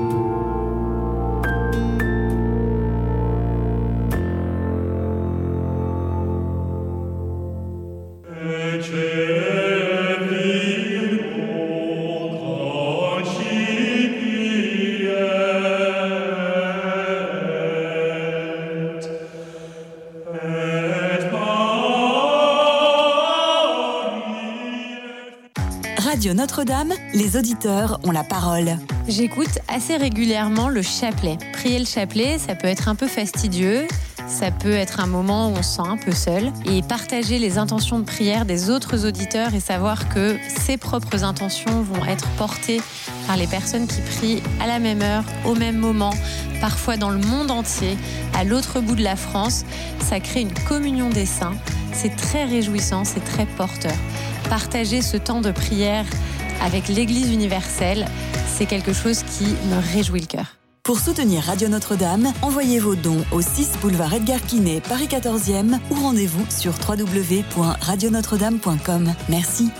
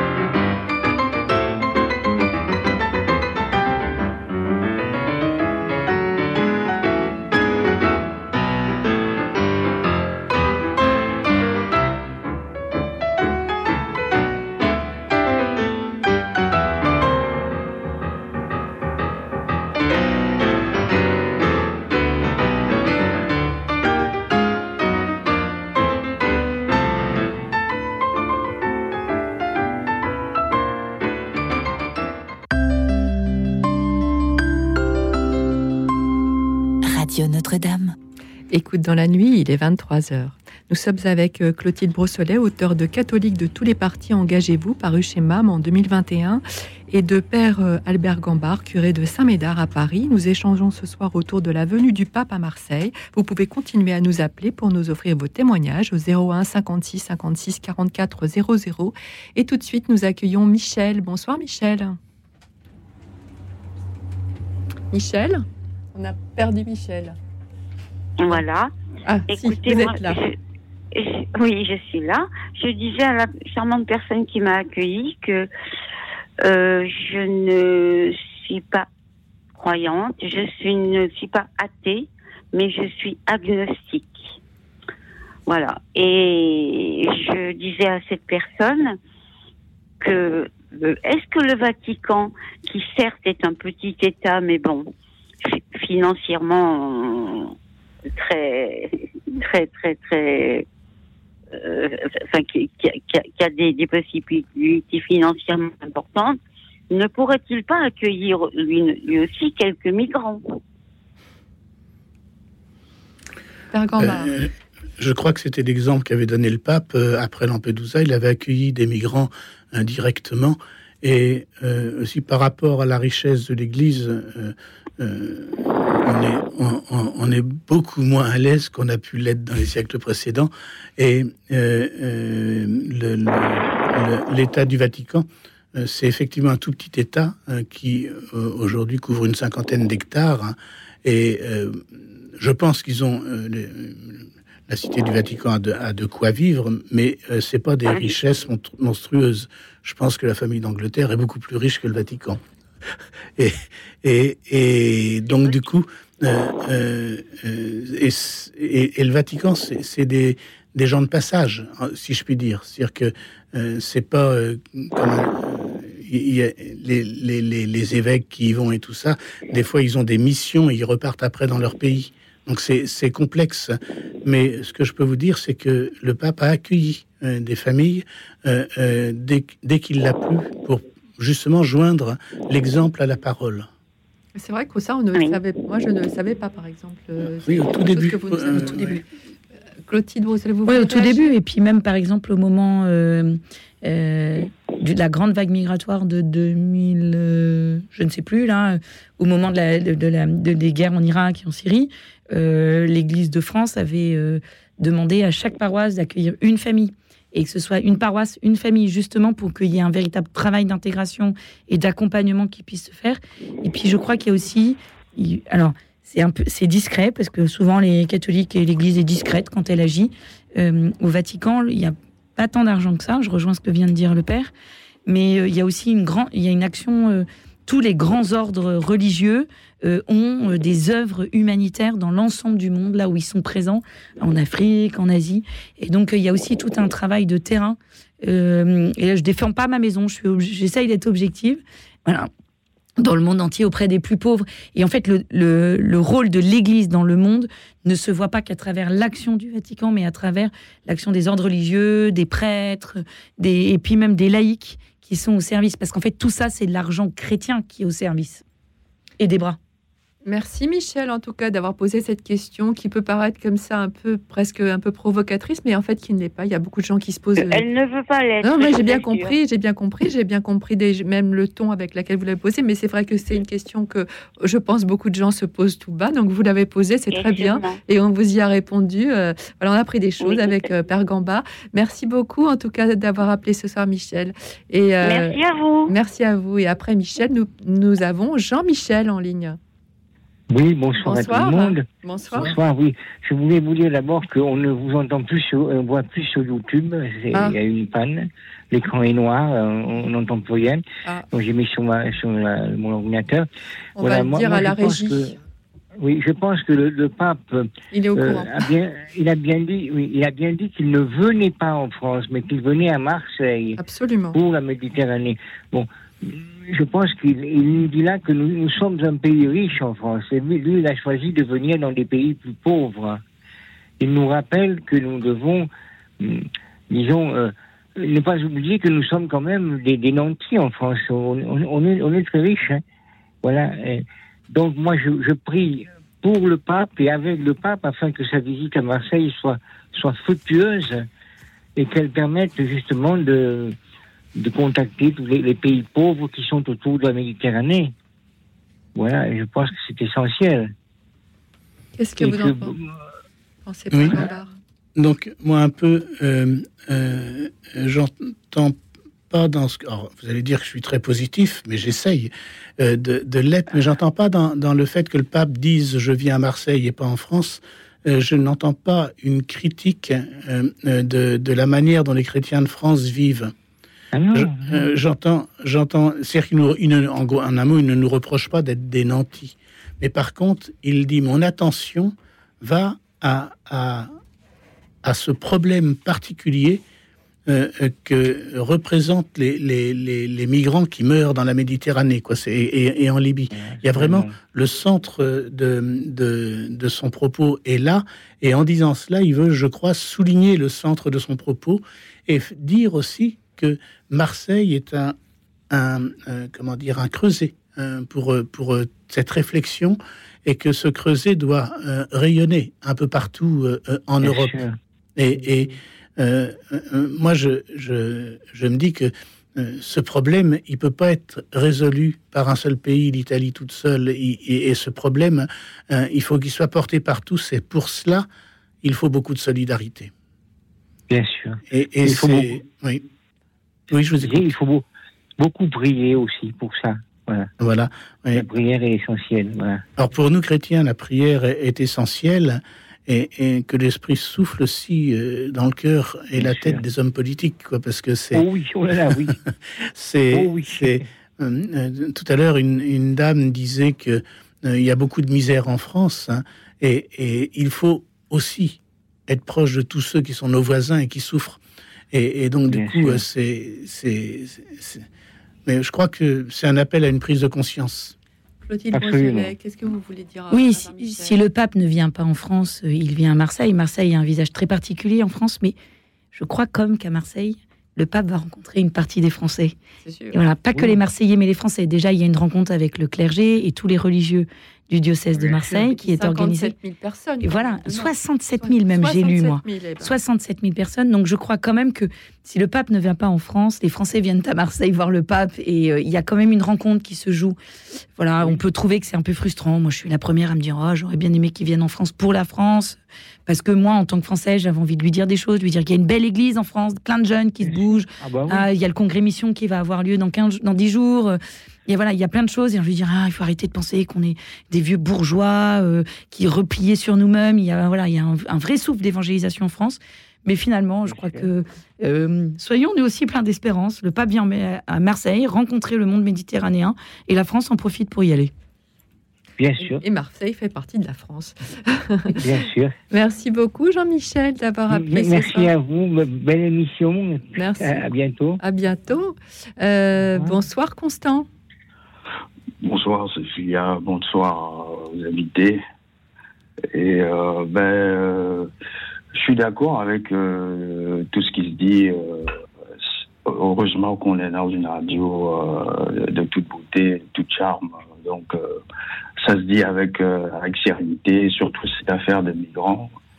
Et moi, je, si, je, devais euh, adresser un message au pape, euh, ça serait lui dire, euh, lui demander d'être euh, honnête avec, nous, déjà avec lui-même, et donc de dire la vérité qui est la sienne, et donc celle de l'Église où il est le pape. Parce que C'est pas ce qu'il fait si, il le fait, il le fait, il le fait, mais alors je, je vais m'expliquer. hein. Mm. Pour moi, la vérité, c'est de dire une vérité existentielle, bien sûr, euh, que j'appelle même mystique, mystique existentielle, parce que euh, pour moi, euh, toute cette souffrance qui se déroule, bon, maintenant c'est focalisé en Méditerranée, c'est devenu un cimetière à cause, pour certains, la pauvreté. mais ça a commencé depuis, depuis toujours, depuis avec les Romains, les, Grecs et tout le reste. Alors pour moi, j'aimerais qu'il soit honnête avec lui-même, en tant qu'homme d'église, et, homme avec. euh, c'est des gens qui admettent, c'est des croyances qui admettent quand même euh, des communications directes avec Dieu, euh, en quelque sorte. hein. Alors qu'ils disent aux gens à qui ils ont affaire en fait. Parce que moi, à moi, mon humble avis, j'ai l'impression qu'on on aura tout essayé, on aura tout dit, on, pourra tout faire. Ça va pas résoudre le problème. Parce qu'on est en face euh, de, de quelqu'un que j'appelle Satan. C'est tout. Parce qu'il ne pourra rien changer. Alors, Euh, Bergambar va vous répondre. Et puis, par, euh, par une question, euh, quand, vous dites, quand vous dites qu'il faut que le pape soit net avec lui-même, est-ce que vous Ouais. trouvez, est-ce que vous, vous trouvez qu'il ne l'est pas? C'est ce que j'ai posé comme question. Ouais. Je- oui, je- j'ai répondu qu'il est euh, déjà, je l'ai entendu sur les migrants, il est. Mais sauf que la question qui revient et les réponses qui sont qui reviennent à chaque fois dans toutes les radios et télévisions, euh, c'est ah, l'immigration, la pauvreté. Mais la, la pauvreté, euh, ok, le développement, j'ai entendu un auditeur tout à l'heure, euh, mais il a bien fait de poser cette question, euh, développement. Mais sauf qu'on oublie un détail que, ah, ben, je vais le dire quand même, hein, Mmh, avant, l'esclavage, av- avant l'esclavage par exemple, il n'y avait aucun développement en Europe. Il faut pas se mentir. Ça Le- s'est fait avec, Oui. ça s'est fait avec euh, l'homme noir sur le Euh, terrain, oui. c'est-à-dire euh, au, au charbon, on va, on va utiliser les termes, et l'homme blanc à la conception. C'est comme ça que c'est cette c'est- civilisation a, a naquis. Si, si vous, Et si- aujourd'hui, oui, les Africains, les. Noirs, sont, euh, excusez-moi, je, je- j'en termine là. Mhm. Aujourd'hui, les Africains, quand ils ont demandé ce développement, ces transferts de technologies de pointe, euh, qu'est-ce qu'ils ont fait, les Européens, les, anciens esclavagistes, euh, les colonisateurs? Ils ont dit non. Mhm. Le, Eux, euh, ils étaient, euh, et ils sont livrés à eux-mêmes. C'est Mhm. ça le problème aujourd'hui. oui. Alors que les Français, les Anglais n'étaient pas livrés à eux-mêmes. Mhm. Ils avaient une main-d'œuvre gratuite. Et donc, ils étaient libres de concevoir tout ce qu'ils voulaient, comme machine, comme développement. oui. Alors, pourquoi ne le ferait-il pas en Le- Afrique Bergambar aimerait vous répondre, Le-. De, de- euh, vous, sou- vous soulevez un problème. Je ne pourrais pas y répondre globalement, mais dans ce que vous dites, euh, euh, euh, j'ai, l'homme et l'homme, vous parliez de, de, de, de Satan tout à l'heure, mais c'est vrai que euh, dans, la, dans, la, comment dire, dans la doctrine chrétienne, euh, on- il y a le péché originel, c'est-à-dire cette tendance au mal. Et Saint Paul dit, le bien que je voudrais faire, je ne le fais pas, le mal que je ne veux pas faire, je le fais. Malheureux homme que je suis, qui me délivrera de ce corps de péché et de mort? C'est-à-dire que par rapport à ça, ce que vous décrivez euh, là, par rapport à l'esclavage, c'est un très grand péché, pour parler en termes chrétiens. Maintenant, moi, au- aujourd'hui, euh, qu'est-ce qui va être ma ligne de conduite? Eh ben, Ça va être un peu, euh, je pense à la lettre de... de- de- avec Onésime, la lettre à... à- à- euh, je- le- le- voilà, j'ai un trou de mémoire, mais où justement un, un esclave arrive chez Paul, chez Saint Paul, et, et euh, euh, Saint Paul, au lieu de garder, euh, de garder cet esclave avec lui, le renvoie chez son maître en disant au maître accueille-le accueille-le comme un frère. Et euh, Voilà. voilà. Et donc, à partir de ce moment-là, Paul n'a- a dit respecte-le, accueille-le comme un frère. Et un frère, si tu aimes un frère, bah, tu lui fais pas faire n'importe quoi. Et vous voyez, moi, mon idéal, il est là. Je Il reconnais, là. je reconnais tout le mal euh, euh, que vous décrivez, ça c'est certain. Euh, je l'entends bien, c'est pour ça que je vous ai redemandé la question, parce que j'entendais bien que derrière votre question, il y avait quelque chose de lourd et de fort. Et, et tout ce mal existe. Il y a des peuples qui n'ont pas pu se développer, qui maintenant se, se- se- se révoltent. Mais comment l'Église, et pour le coup, nous chrétiens, comment on peut avoir une parole de fraternité? Et comment on peut... L'Église l'a déjà, euh, Oui, mon, oui, père. euh, oui. L'Église l'a déjà. L'Église a cette parole. Le, problème, c'est pas l'Église. Si ça ne tenait que de l'Église, mais il y a, il y a un appel, une appel sur terre. L'Église fait déjà sa part. Mais C'est juste que mais, face mais de l'Église, ce que, ce que je voulais vous doit se dire, poser une question, mon père. on est dans un En monde... face de lui, on a qui? On, ben, on est dans un monde de combat et de combat spirituel, et c'est ce que vous soulignez. Et dans ce monde de combat, euh, euh, je crois, voyez, moi, je, je crois qu'il nous faut garder l'espérance et, et, et pouvoir, chacun où on est, euh, faire régner de l'espérance plutôt que de la violence ou, euh, c'est euh, comme disais Mon tout à père, l'heure, selon, nous, selon nous chrétiens, oui, je suis d'accord avec tout ce que tout ce que vous dites. euh, je suis complètement d'accord sur la même ligne. Sauf que en face, on a un être que je sais euh, par intuition, par sentiment qu'en face, c'est Satan qui est en face. Il n'a que faire de nos mots, euh, Mais- vous et moi, les, mais- les mots de l'Église. Euh, lui, euh, il est là. La France n'est pas pauvre, le monde n'est pas pauvre. Les richesses sont concentrées, l'argent est concentré sur, Ah. je crois, ils ont dit 1% de la population. Ouais, Tout le monde devrait être payé, c'est sûr. mais sûr. alors bien Et- payé pour son travail. Et le, le- le- ça, c'est un effort à faire. Je voulais vous dire aussi dans, dans, dans ce que vous dites, si vous euh, si vous vous souvenez des, des, des béatitudes au chapitre 5 euh, de Saint Matthieu, euh, euh, la dernière béatitude, c'est Heureux êtes-vous si on vous persécute, si on dit toutes sortes de mal faussement contre vous à cause de moi, soyez dans l'allégresse. euh, euh, euh, et, et il y a quelque chose dans la parole des chrétiens euh, qui, qui, qui nous met dans, dans peut-être qui nous met dans ce risque, alors je ne le souhaite pas, mais qui nous met dans ce risque de persécution.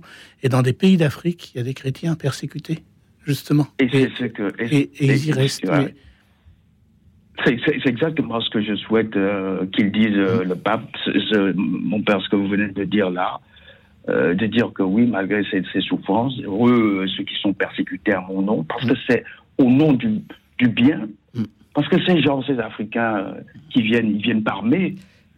Eux, les autres là, les Français, Anglais, Espagnols, Italiens, Hollandais, eux, ils allaient armer. Ils allaient exterminer les Indiens les- et prenaient leur temps jusqu'à aujourd'hui. Mais ceux qui arrivent d'Afrique, là, ils sont pas armés. Vous comprenez? C'est différent, ça. Merci beaucoup, Constant. Voilà. Merci beaucoup de votre témoignage. Je, je veux juste dire, je, Euh, je termine là, je veux juste rapidement, dire ça, parce euh, qu'on on va, y avoir une pause Je veux juste musicale. dire, euh, euh, oui, dans la même lignée, cette, im- euh, cette immigration-là dont on parle, je dis aux Africains, vous êtes chez vous ici. Parce qu'avant ça, il y avait, avant vous, avant votre esclavage, il y avait ailleurs. C'est tout.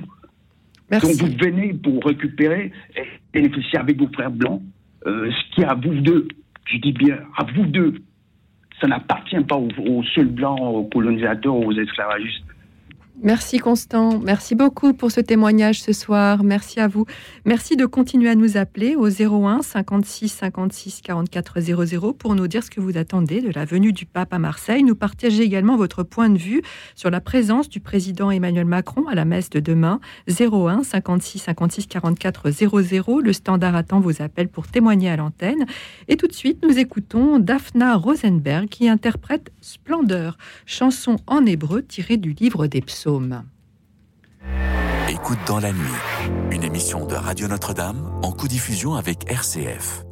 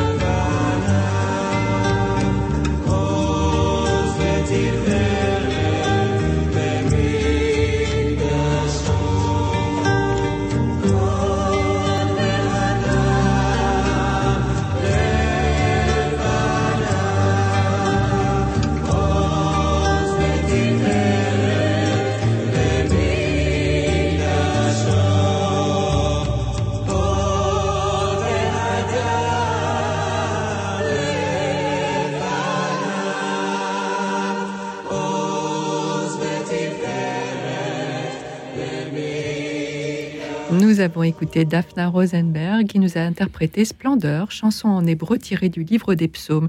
Nous sommes avec Clotilde Brossolet, auteur de Catholique de tous les partis, engagez-vous, paru chez MAM en 2021, et de Père euh, Gambard, curé de Saint-Médard à Paris. Merci à vous, chers auditeurs, de nous appeler au 01 56 56 44 00 pour nous donner votre sentiment sur la venue du pape à Marseille et nous dire ce que vous attendez des rencontres méditerranéennes.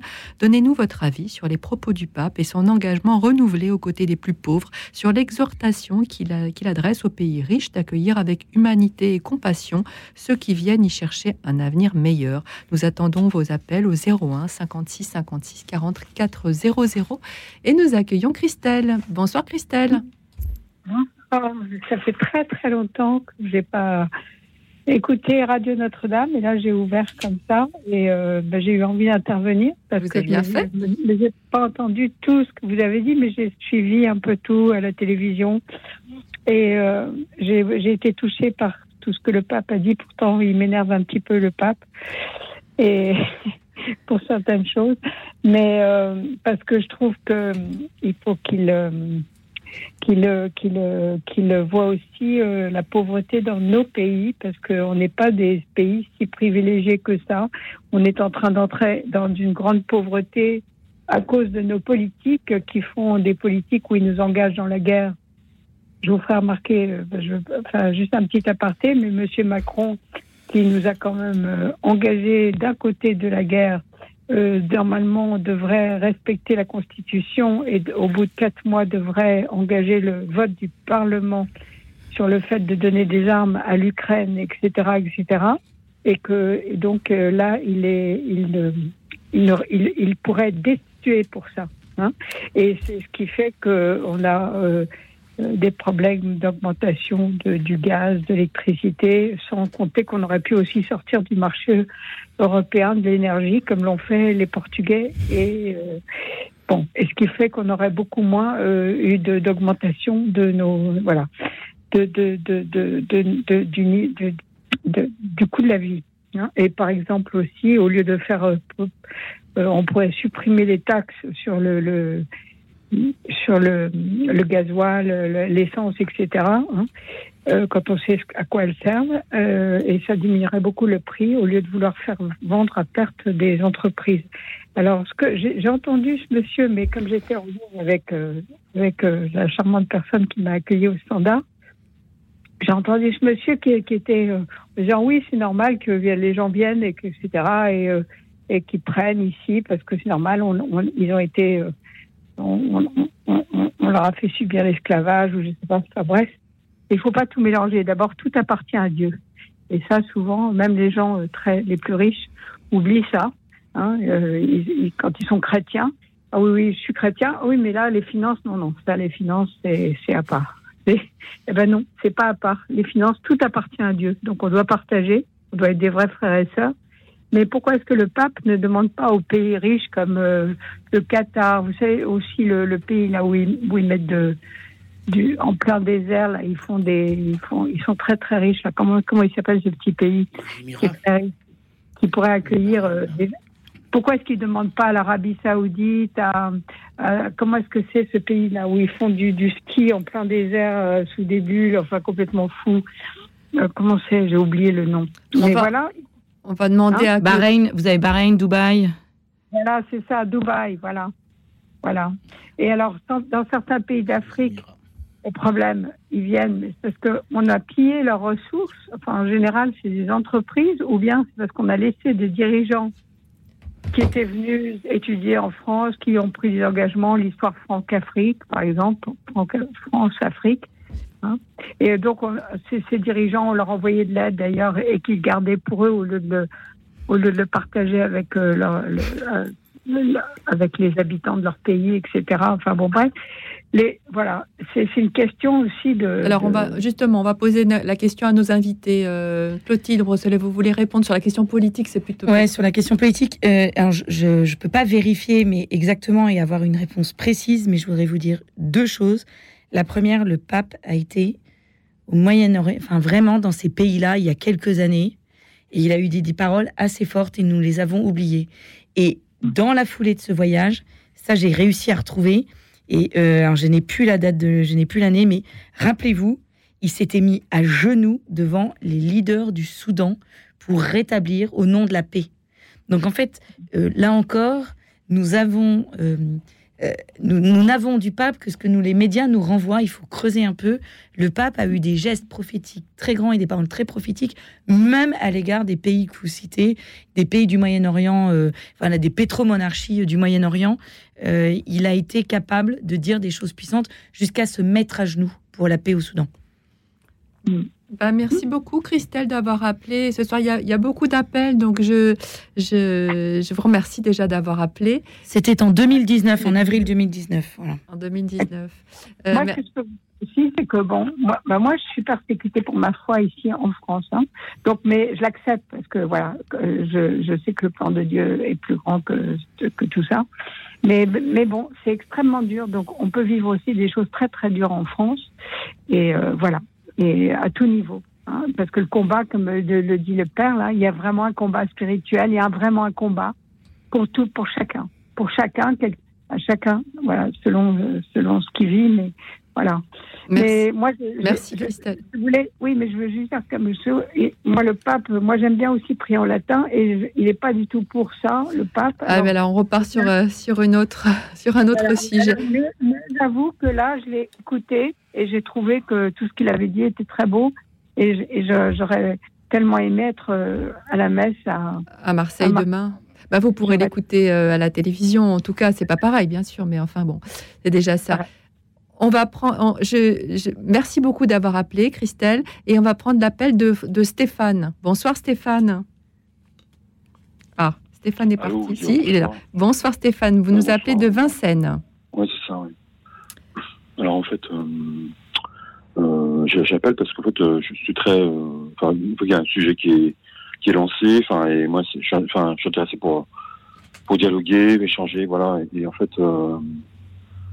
bah, pour moi, enfin, le pape, c'est une personne euh, qui, a, comment dire, euh, qui est très solide déjà, quand même. euh. la personne, juste avant, elle a, dit déjà des, enfin, des voyages qu'il a fait, voilà. Et je, pense que, il- enfin, il pourrait vraiment nous encourager à améliorer tout un chacun, nos, enfin, nos vies, en fait, hein, comment, comment, comment faire, quoi, pour être plus solide, quoi. Et euh, puisqu'il a quand même, euh, il réalise euh, beaucoup de choses, et il y a beaucoup de gens qui attendent ça, en fait, enfin, des encouragements pour réaliser, améliorer leur vie, enfin, parler des migrants, voilà. Donc, bien sûr, voilà.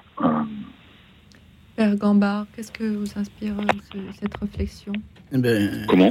Non, non, je, je demande au Père Gambard de, de, de, de vous répondre, enfin répondre, je ne sais pas, ouais. dire, de, de, de- de réagir en tout cas sur ce que vous venez de dire. Moi, je suis frappé euh, euh, par l'âge du pape, euh, 84.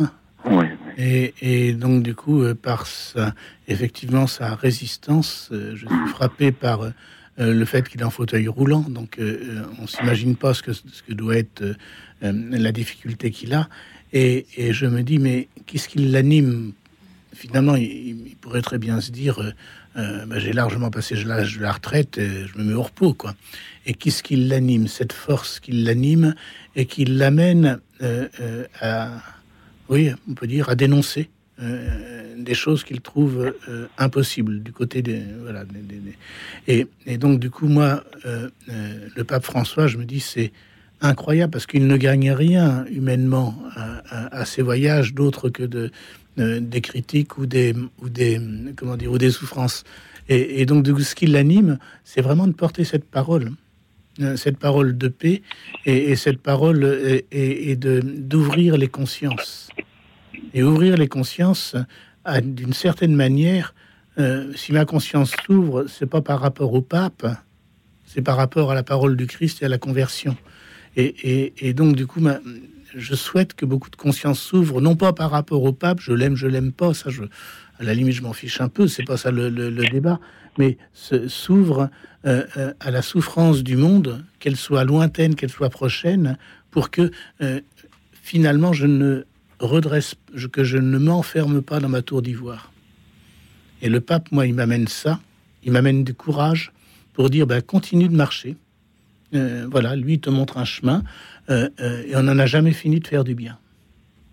Clotilde Brosselet. Ah, moi, je répondrai de façon très personnelle. Moi, le, ce pape me bouscule. Euh, il me renvoie à mes propres certitudes, mes lectures de l'Évangile, de la doctrine sociale de l'Église, et il me dit, et à chaque fois qu'il prend la parole, c'est comme s'il me disait, mais est-ce que tu es vraiment sûr de ce que tu, en déduis, de ce que tu en y penses? Est-ce que c'est pas autre chose? Est-ce que tu as été vraiment au cœur de ce que l'Évangile voulait te dire là, et te faire faire, et te faire dire? Et euh, c'est très désagréable d'être bousculé par, parfois.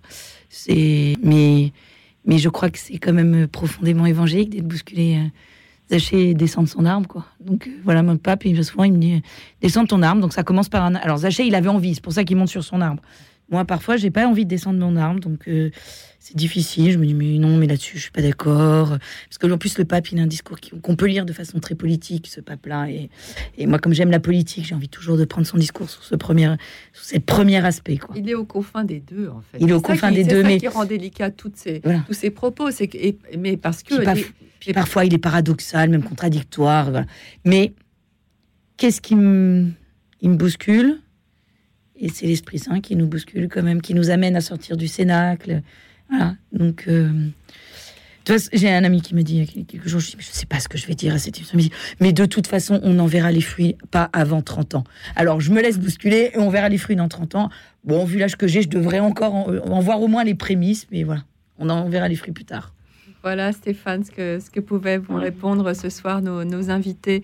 Merci d'avoir appelé euh, ce Ouais, soir. merci pour Merci euh, votre courage d'avoir répondu. Puis, enfin, voilà, bah, dialoguons, enfin, joyeusement. Dialoguons, exactement. Cette, émi- Voilà. cette émission est la vôtre, hein, celle des auditeurs. donc, elle est là pour, qu'on converse et qu'on dialogue, même quand on n'est pas tout à fait d'accord sur les. Ouais. On peut Même pas si être d'accord sur tout. hein. Même fatigué, on- il faut s'efforcer de dialoguer pour garder contact avec, avec tous les, les- enfin, maximum de personnes, enfin, avec prudence évidemment, mais Exactement, pour, exactement. euh, pour pas rester dans ce tour d'ivoire. Exactement. Merci beaucoup. C'est ce que vous avez fait en, en appelant ce soir. Merci Stéphane. À bientôt. bien, Au revoir, merci. Ouais. Au revoir, merci. Et on- nous allons prendre euh, Cécile. Euh, on me dit qu'elle a non, elle a raccroché. Bon, eh bien, c'est pas grave. Continuons euh, à parler ensemble. Euh, Certains hommes et femmes politiques ont critiqué au nom du, du principe de laïcité la participation d'Emmanuel Macron euh, à la, à la grande messe célébrée euh, par le pape demain. Est-ce que vous pensez euh, qu'il est du devoir du président de la République d'y assister? Moi, je connais un petit peu votre réponse, Père Gambard, mais je vous la pose quand même parce que Voilà, les gens se la posent. Je suis normand, je suis normand, donc le. En fait, c'est une fausse question. C'est, je trouve, dans la tradition, euh, la tradition française. euh, je pense au général de Gaulle, euh, euh, qui était un catholique fervent. Il assistait euh, aux célébrations, mais il ne, il ne communiait pas euh, ce jour-là, justement parce qu'il était là en, tant que représentant euh, de, la République. euh, voilà. Et, donc, du coup, la chose est assez simple à partir du moment où on pense comme ça. Et moi, j'ai envie de dire, euh, le- le- le- les, gouvernants vont facilement à la synagogue et à la mosquée. Euh, euh, mais quand ils vont à l'é- à l'église, c'est un scandale. Et, c'est quelque chose que je me dis, c'est quoi le problème quoi? Quel complexe on a? Et en fait, moi, je fais confiance à Monsieur Macron. Finalement, ben, il y va. alors peut-être qu'il fera pas les signes du chrétien, mais peut-être que l'esprit agira. Moi, j'ai beaucoup moins confiance en Monsieur Macron. Voilà, il, a, il a bataillé euh, pour avoir un entretien avec euh, le pape François. Il l'aura. Ils vont serrer la main. euh, Emmanuel Macron va l'embrasser, lui taper sur le dos. On est, habitué des effets de com d'Emmanuel Macron. Mais ce que je trouve intéressant et rigolo, c'est que la critique vient d'abord de Jean-Luc Mélenchon, qui espère faire du pape François l'anti-libéral dans lequel ils essaient de se retrouver pro-migrants, euh, pro-environnement, et que finalement il se fait piquer le pape François par Emmanuel Macron, donc il y a un jeu politique derrière de toute splendeur, une belle communication politique. Voilà, on a bien compris que cette messe n'était pas une messe officielle, que Emmanuel Macron tape l'incruste. Bon, voilà, euh, j'espère que voilà, le protocole Vatican du Vatican saura jouer avec ça sans trop se faire avoir par la communication euh, de l'Élysée. Mais pareil, peut-être que Emmanuel Macron se laissera bousculer. Finalement, s'il y est, eh ben que l'esprit saint souffle. Après, politiquement, voilà, on n'est pas dupes, c'est des opérations de communication. Euh, euh, Emmanuel Macron a des décisions à prendre en matière de loi sur l'immigration. Il est, il est euh, critiqué sur le peu d'engagement sur les questions environnementales qu'il a. Il, va, il essaie de se mettre dans la poche euh, le premier grand pro-environnement et hop, hop, hop. euh, voilà. Il est habillé en blanc, il s'appelle le pape François. Mais le problème, c'est qu'il a peut-être pas conscience que le pape François, il arrive avec l'Esprit Saint avec lui et qu'il peut peut-être se prendre la claque spirituelle de sa vie. Les drames de la Méditerranée, euh, c'est pas seulement le drame des migrants, c'est euh, Monseigneur Aveline d'ailleurs l'a rappelé, il a, il a évoqué aussi le, le récent séisme au Maroc, les inondations en Libye, les incendies cet été en Grèce, la crise politique économique au Liban. Qu'est-ce que ça vous inspire tout ça en fait? C'est vrai qu'on se, on se focalise en fait sur la, la question migratoire, mais c'est beaucoup plus large quand même ces, ces rencontres méditerranéennes. C'est beaucoup plus large qu'il est venu nous dire le pape. Et, et là, c'est vrai qu'il a focalisé l'attention là-dessus aujourd'hui notamment, mais le, le- euh, ben, c'est la, euh, oui, c'est la question qui préoccupe, comment dire, une grande partie euh, ben, de- des Européens. euh, comment gérer cette crise euh, qu'on ne sait pas aborder.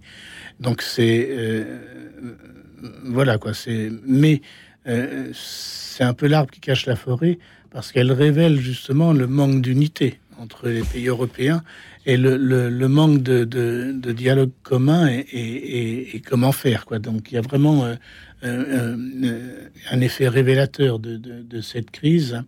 Et du coup, je trouve que euh, dans sa simplicité, le, le- ce qui est proposé à Marseille, euh,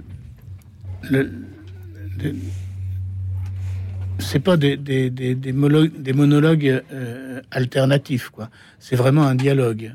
Dia, deux, logos, la parole, une parole à deux. C'est-à-dire que le dialogue nécessite que re- que j'écoute l'autre pour pouvoir répondre et que l'autre m'écoute pour pouvoir me répondre. Et je trouve que euh, euh, toute cette semaine, ça a été un peu l'objectif euh, de, ce que Monseigneur Aveline et puis toutes ses équipes ont mis en œuvre. Et, ça aussi, c'est prophétique. Et ça aussi, et Marseille peut devenir justement peut-être un creuset de quelque chose qui va, qui va. Le congrès mission est aussi à Marseille durant cette semaine, et peut-être que ce congrès mission va se faire le- Congrès mission qui a lieu cette année en Afrique aussi. Ah oui, oui, oui. Et donc du coup, c'est, c'est euh, comment dire, il va, il va falloir décompacter cet événement, effectivement. Et en le décompactant, peut-être euh, qu'on trouvera, euh, on, on éprouvera sa richesse. quoi. Clotilde, sur les autres, euh, sur les autres enjeux en fait, de, autres que migratoires. Alors, je vais repartir un peu en arrière. Au moment de la publication de l'exhortation apostolique sur l'Amazonie, j'avais été très frustrée parce que je me dis, en fait, la problème, le problème de la forêt équatoriale, il se retrouve tout le long de l'équateur. Et si cette lettre sert pour les autres zones équatoriales, tant mieux. Et là, j'ai envie de dire, mais finalement, les problèmes que vous venez de citer, Cécilia, pour, qui concernent la Méditerranée, sont des problèmes qu'on retrouve dans l'ensemble du monde. Le dérèglement climatique, les problèmes de cohabitation ethnique et culturelle, et même religieux, on en retrouve partout. Et si ces rencontres méditerranéennes peuvent servir de laboratoire de dialogue pour l'ensemble du monde, alors là, le pari est réussi. Déjà, si ça fonctionne pour la Méditerranée, tant mieux. Mais en fait, la Méditerranée peut devenir un lieu d'expérimentation, de dialogue, de rencontre sur ces, toutes ces questions de développement, pas uniquement économique, mais vraiment de- d'échange. Et euh, on a parlé d'environnement, de migrants, et les deux autres sujets, donc quel développement, puis je sais plus. Et, et je pense que là, ça devient intéressant. C'est-à-dire que qu'est-ce que nous allons, nous chrétiens, pouvoir en tirer qui peut être utile au reste du monde? Agambar, hein, de- un, un petit mot à ajouter. Je, je souscris. Souscrivez, euh, Je- Mais c'est vrai que quand- avec tout ce, qui s'est passé cet été, euh, le séisme au Maroc, les inondations en Libye, les incendies, ça nous, ça nous alerte quand même. Je veux dire, le- la question environnementale, il est vrai qu'elle elle, n'est pas que méditerranéenne, mais elle, elle s'est beaucoup focalisée enfin, euh, autour du bassin méditerranéen, là, cet été en tout cas. Donc euh, voilà. Ça, veut dire aussi que, euh, euh, pour rejoindre mon chemin franciscain, on- est pauvre, on est peu de choses devant ces événements. Et, la question, c'est de savoir euh, ben, comment on va pouvoir assumer réagir, euh, s'entraider. Mais on est pauvre. Et, et François d'Assise disait Dieu est et cela suffit. Euh, donc, et- Dieu nous aime et donc du coup, euh, mettons-nous en route. Mais l'espoir des chrétiens, c'est que notre espérance chrétienne, c'est que on est de passage sur cette terre et on n'y pense jamais d'ailleurs à ça. Et donc, du coup, ce qui fait que euh, nu, je suis sorti du sein de ma mère, nu, je retournerai à la terre. Dieu euh, a donné, a, Dieu a repris, que le nom du Seigneur soit béni. C'est dans le livre de Job. Euh, on le dit facilement quand on le, quand on le subit pas, mais dans la vie de tous les jours, il y a des tas de petites morts qu'il faut s'habituer à- à assumer pour pouvoir ouvrir les yeux sur les, grands problèmes. Merci beaucoup. Nous continuons à échanger ensemble ce soir autour de l'avenue du Pape à Marseille, ville symbole de la grande diversité méditerranéenne, ville carrefour où tant de peuples se côtoient, ville laboratoire pour trouver les moyens d'un vivre ensemble fraternel porteur de l'espérance chrétienne. Et tout de suite, nous écoutons le chœur d'homme de la Villette qui interprète Agia Marina, chant chypriote. chypriote pardon. Écoute dans la nuit, une émission de Radio Notre-Dame en co-diffusion avec RCF.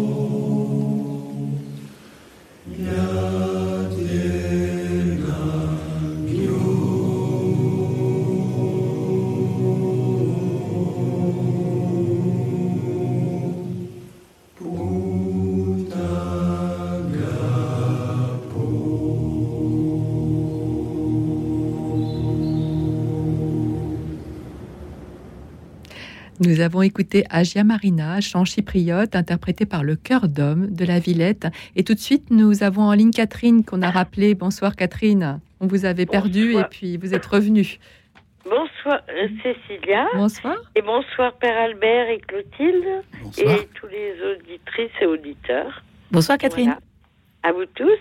Voilà. Alors moi je voulais dire euh, que j'ai euh, beaucoup voyagé, euh, vécu dans, euh, par, euh, avec mes parents en Afrique, dans plein de pays.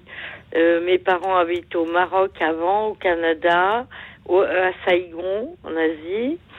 Ont toujours travaillé dans tous ces pays. J'ai été à l'école en Afrique, mon frère, ma sœur aussi, et qu'on a toujours été accueillis partout. Mes parents travaillaient. hein. Euh, mon père était dans l'aviation, à Air Afrique, à Air Maroc, à plein de compagnies aériennes euh, euh, dans tous ces pays. Et maman était comptable, a toujours travaillé partout aussi. Et donc on a toujours été accueillis, on a été à l'école, euh, dans les écoles du pays, on n'allait pas dans les écoles françaises, on a été à Ouagadougou, à Dakar, euh, à Brazzaville. Et donc, et donc Euh, revenons, revenons au, au pape. Et donc, vous avez Alors, effectivement fait le, le- on va Euh, dire, le tour du monde. on n'était pas des migrants, mais Oui. disons, on était. Et que moi, je trouve que euh, j'espère, j'attends du pape qu'il y ait un discours euh, très ferme euh, par rapport aux poli- à nos politiques, mais aussi à nos catholiques en France. Dans quel- alors, allez-y. Dans quel euh, sens alors euh, Précisez votre pensée? Ben, je précise, c'est-à-dire que nos politiques en France ou en Europe d'ailleurs hein, euh, sont quand même euh, à- en ce moment à rejeter euh, complètement les migrants, euh, les l'étranger, en fait les étrangers. hein. Et, beaucoup de catholiques en France, je parlerai pas de l'Europe parce que je vis en France, mais euh, sont quand même extrêmement euh, euh, racistes ont peur, très peur de la venue de, de gens qui n'ont pas, elles sont pas la même couleur de leur peau ou, ou de d'autres pays et rejettent. Et moi, je ne me retrouve pas dans cette église. Je suis catholique, baptisée, j'ai fait ma première communion, ma profession de foi, ma confirmation, mes enfants, je les ai fait baptiser, j'ai fait on va, catéch- on va demander. euh, Excusez-moi. j'ai vous été catéchiste pendant 15 ans. On n'a plus Euh, beaucoup de temps, donc je vais laisser quand même les voilà. invités vous répondre parce qu'on est tout à la fin de l'émission et je voudrais qu'ils vous répondent. C'est pour ça que je me permets de, de, de couper un petit peu la, la parole. Père, Père Albert Rambard, est-ce que les catholiques sont racistes? Le, euh, comment dire, on- euh, euh, quand on est autour d'un volcan, on a trop chaud, quoi. Il n'y a pas de problème. Et donc, du coup, quand on est exaspéré, on dit des paroles qui dépassent notre pensée. En répondant ça, je dis pas qu'il n'y ait pas de racisme, mais et puis j'avais une autre une autre idée qui me venait en tête, c'est que depuis euh, euh, 2001, depuis le 11 septembre, euh, euh, il y a un traumatisme dans la société, un traumatisme qui vient des attentats, et de, tout ce qui a succédé, et qui fait voir euh, l'immigration comme euh, le danger de cette répercussion. Et je crois qu'il y a beaucoup de gens euh, euh, qui, qui, qui vont être dans cette peur. Euh, Vigipirate, tout ça, ça a contribué. hein, voilà. Une, Et, une donc, peur qui peut être parfois légitime quand même après Oui, tout ce qu'on a subi. Euh, euh, oui, oui, non, mais sans racisme que- aucun, mais ce une que, peur ce que je légitime. veux, ce que je veux dire, c'est que ça cultivé Oui. euh, par, euh, par certaines lignes et tout cela, ça crée une exaspération extraordinaire qui fait qu'on ne peut plus s'entendre. Et on met un peu tout le monde dans le même paquet et, et on n'est plus capable de voir véritablement euh, euh, les gens qui ont besoin. Je répondrai comme ça euh, euh, parce que vous, vous avez une expérience extraordinaire de plusieurs pays où vous avez été bien accueillis. Et il y a plein de gens qui vont être influencés par euh, euh, bah, l'expérience vécue ici depuis quelques années. Quoi. Clotilde de Brosselet, qu'est-ce que vous voulez répondre C'est difficile de vous répondre parce que je- j'entends la, je comprends la peur. Euh, je crois que, mais je crois que là encore, il y a la question de la masse et la question des personnes. C'est-à-dire que il peut y avoir un discours euh, sur la question du nombre et on voit les derniers afflux qui sont arrivés à Lampedusa. Il, il peut, je comprends ce sentiment d'être submergé puisqu'en plus, euh, on sait très bien que ceux qui viennent, même s'ils vivent aujourd'hui dans des conditions très difficiles dans nos pays, continuent d'entretenir dans leur pays d'origine un discours fantasmagorique sur la manière dont ils sont accueillis. Moi, je l'ai vraiment connu près de familles de migrants qu'on a accueillis dans la paroisse, euh, qui d'ailleurs n'étaient pas chrétiens du tout. Voilà, en disant mais mon oncle vient, il faut que je fasse semblant d'avoir une voiture parce que sinon ma, migration est ratée et je peux pas dire que c'est un échec parce qu'en plus souvent ceux qui arrivent, c'est des villages entiers, des familles qui se sont cotisées pour payer ce voyage qui coûte horriblement cher. Donc voilà, je pense qu'il y a et, et donc il y a, il y a un fantasme qui est entretenu et qui favorise aussi l'arrivée de gens qui espèrent quelque chose que nous savons qu'ils ne trouveront pas. Ça, c'est clair. En revanche, moi, je vous trouve très dur vers- envers les catholiques. Euh, je crois que le discours politique des catholiques est à, euh, à mettre en, en, en- comparaison avec leur attitude. Euh, je crois que dans la vie quotidienne, les cathos sont comme la plupart des Français, euh, leurs voisins, euh, qu'ils soient noirs, blancs, jaunes, verts, euh, qu'importe. Ce qui compte, c'est d'abord la relation. Je ne crois pas que nous soyons intrinsèquement racistes en étant français ou catholiques. Et j'avais juste envie de vous dire, je vous invite dans ma paroisse. Moi, je vis dans une paroisse de cité. Euh, les, blancs, là, comme moi, les Français de souche, on est plutôt une minorité. Moi, je me, c'est la paroisse où j'ai été le mieux accueilli. Alors, c'est des gens de 2, 3, 4, 5 générations, peut-être, j'en sais rien. Mais nous vivons, moi, je, voilà, à toute petite échelle, cette fraternité, elle se joue. Chaque année, il y a des gens qui arrivent, qui sont sans papier. La question se pose pas.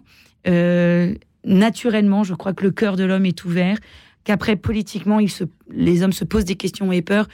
Je crois que je peux le comprendre, mais n'oublions pas que les cœurs sont naturellement ouverts. Voilà, Catherine, c'est. euh, euh, Est-ce que ça répond à votre question? Enfin, votre euh, réflexion, en tout cas. Euh, en tout cas, merci beaucoup d'avoir appelé ce soir. C'est vrai qu'il y a un fantasme de l'Occident, mais il y a aussi euh, le fait que euh, certains qui, arrivent à venir et à travailler donnent aussi de l'argent à, à tous ceux qui restent euh, à l'arrière. Et tous ceux qui travaillent sans papier, sans être déclarés, nourrissent notre économie. Il y a quand même quelques systèmes ultra pervers derrière. Moi, j'habite à côté du plus grand supermarché d'Europe. Et je peux comprendre que quand les gens arrivent, ils se disent, il y a bien une miette pour moi. Eh bien, en tout cas, euh, je remercie les auditeurs de Radio Notre-Dame et de RCF pour tous les, témoignages qu'ils nous ont offerts ce soir. Pardon à ceux que je n'ai pas pu prendre euh, à l'antenne. Pardon à Claude. Pardon à Jeanne, euh, à Claude de Draguignan. Pardon à Jeanne de Clermont-Ferrand, à Catherine de Toulouse, à Françoise de Aubagne. Toute la France a appelé. Et à Ahmed, que je n'ai pas pu prendre à l'antenne, puisqu'il y avait vraiment beaucoup d'appels. Euh, L'émission touche à sa fin. Merci à Clotilde Brossolet, autour de, auteur pardon, de Catholiques de tous les partis Engagez-vous, paru chez MAM en 2021. Et à vous, Père Albert Gambard, curé de Saint-Médard à Paris, d'avoir été à nos côtés ce soir pour échanger, pour converser, pour nous éclairer.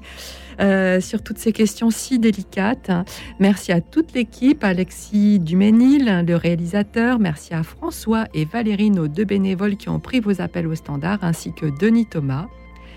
Il me reste à vous souhaiter une nuit douce et reposante, car demain, soyez-en sûrs, nous accueillerons la lumière étincelante du jour nouveau.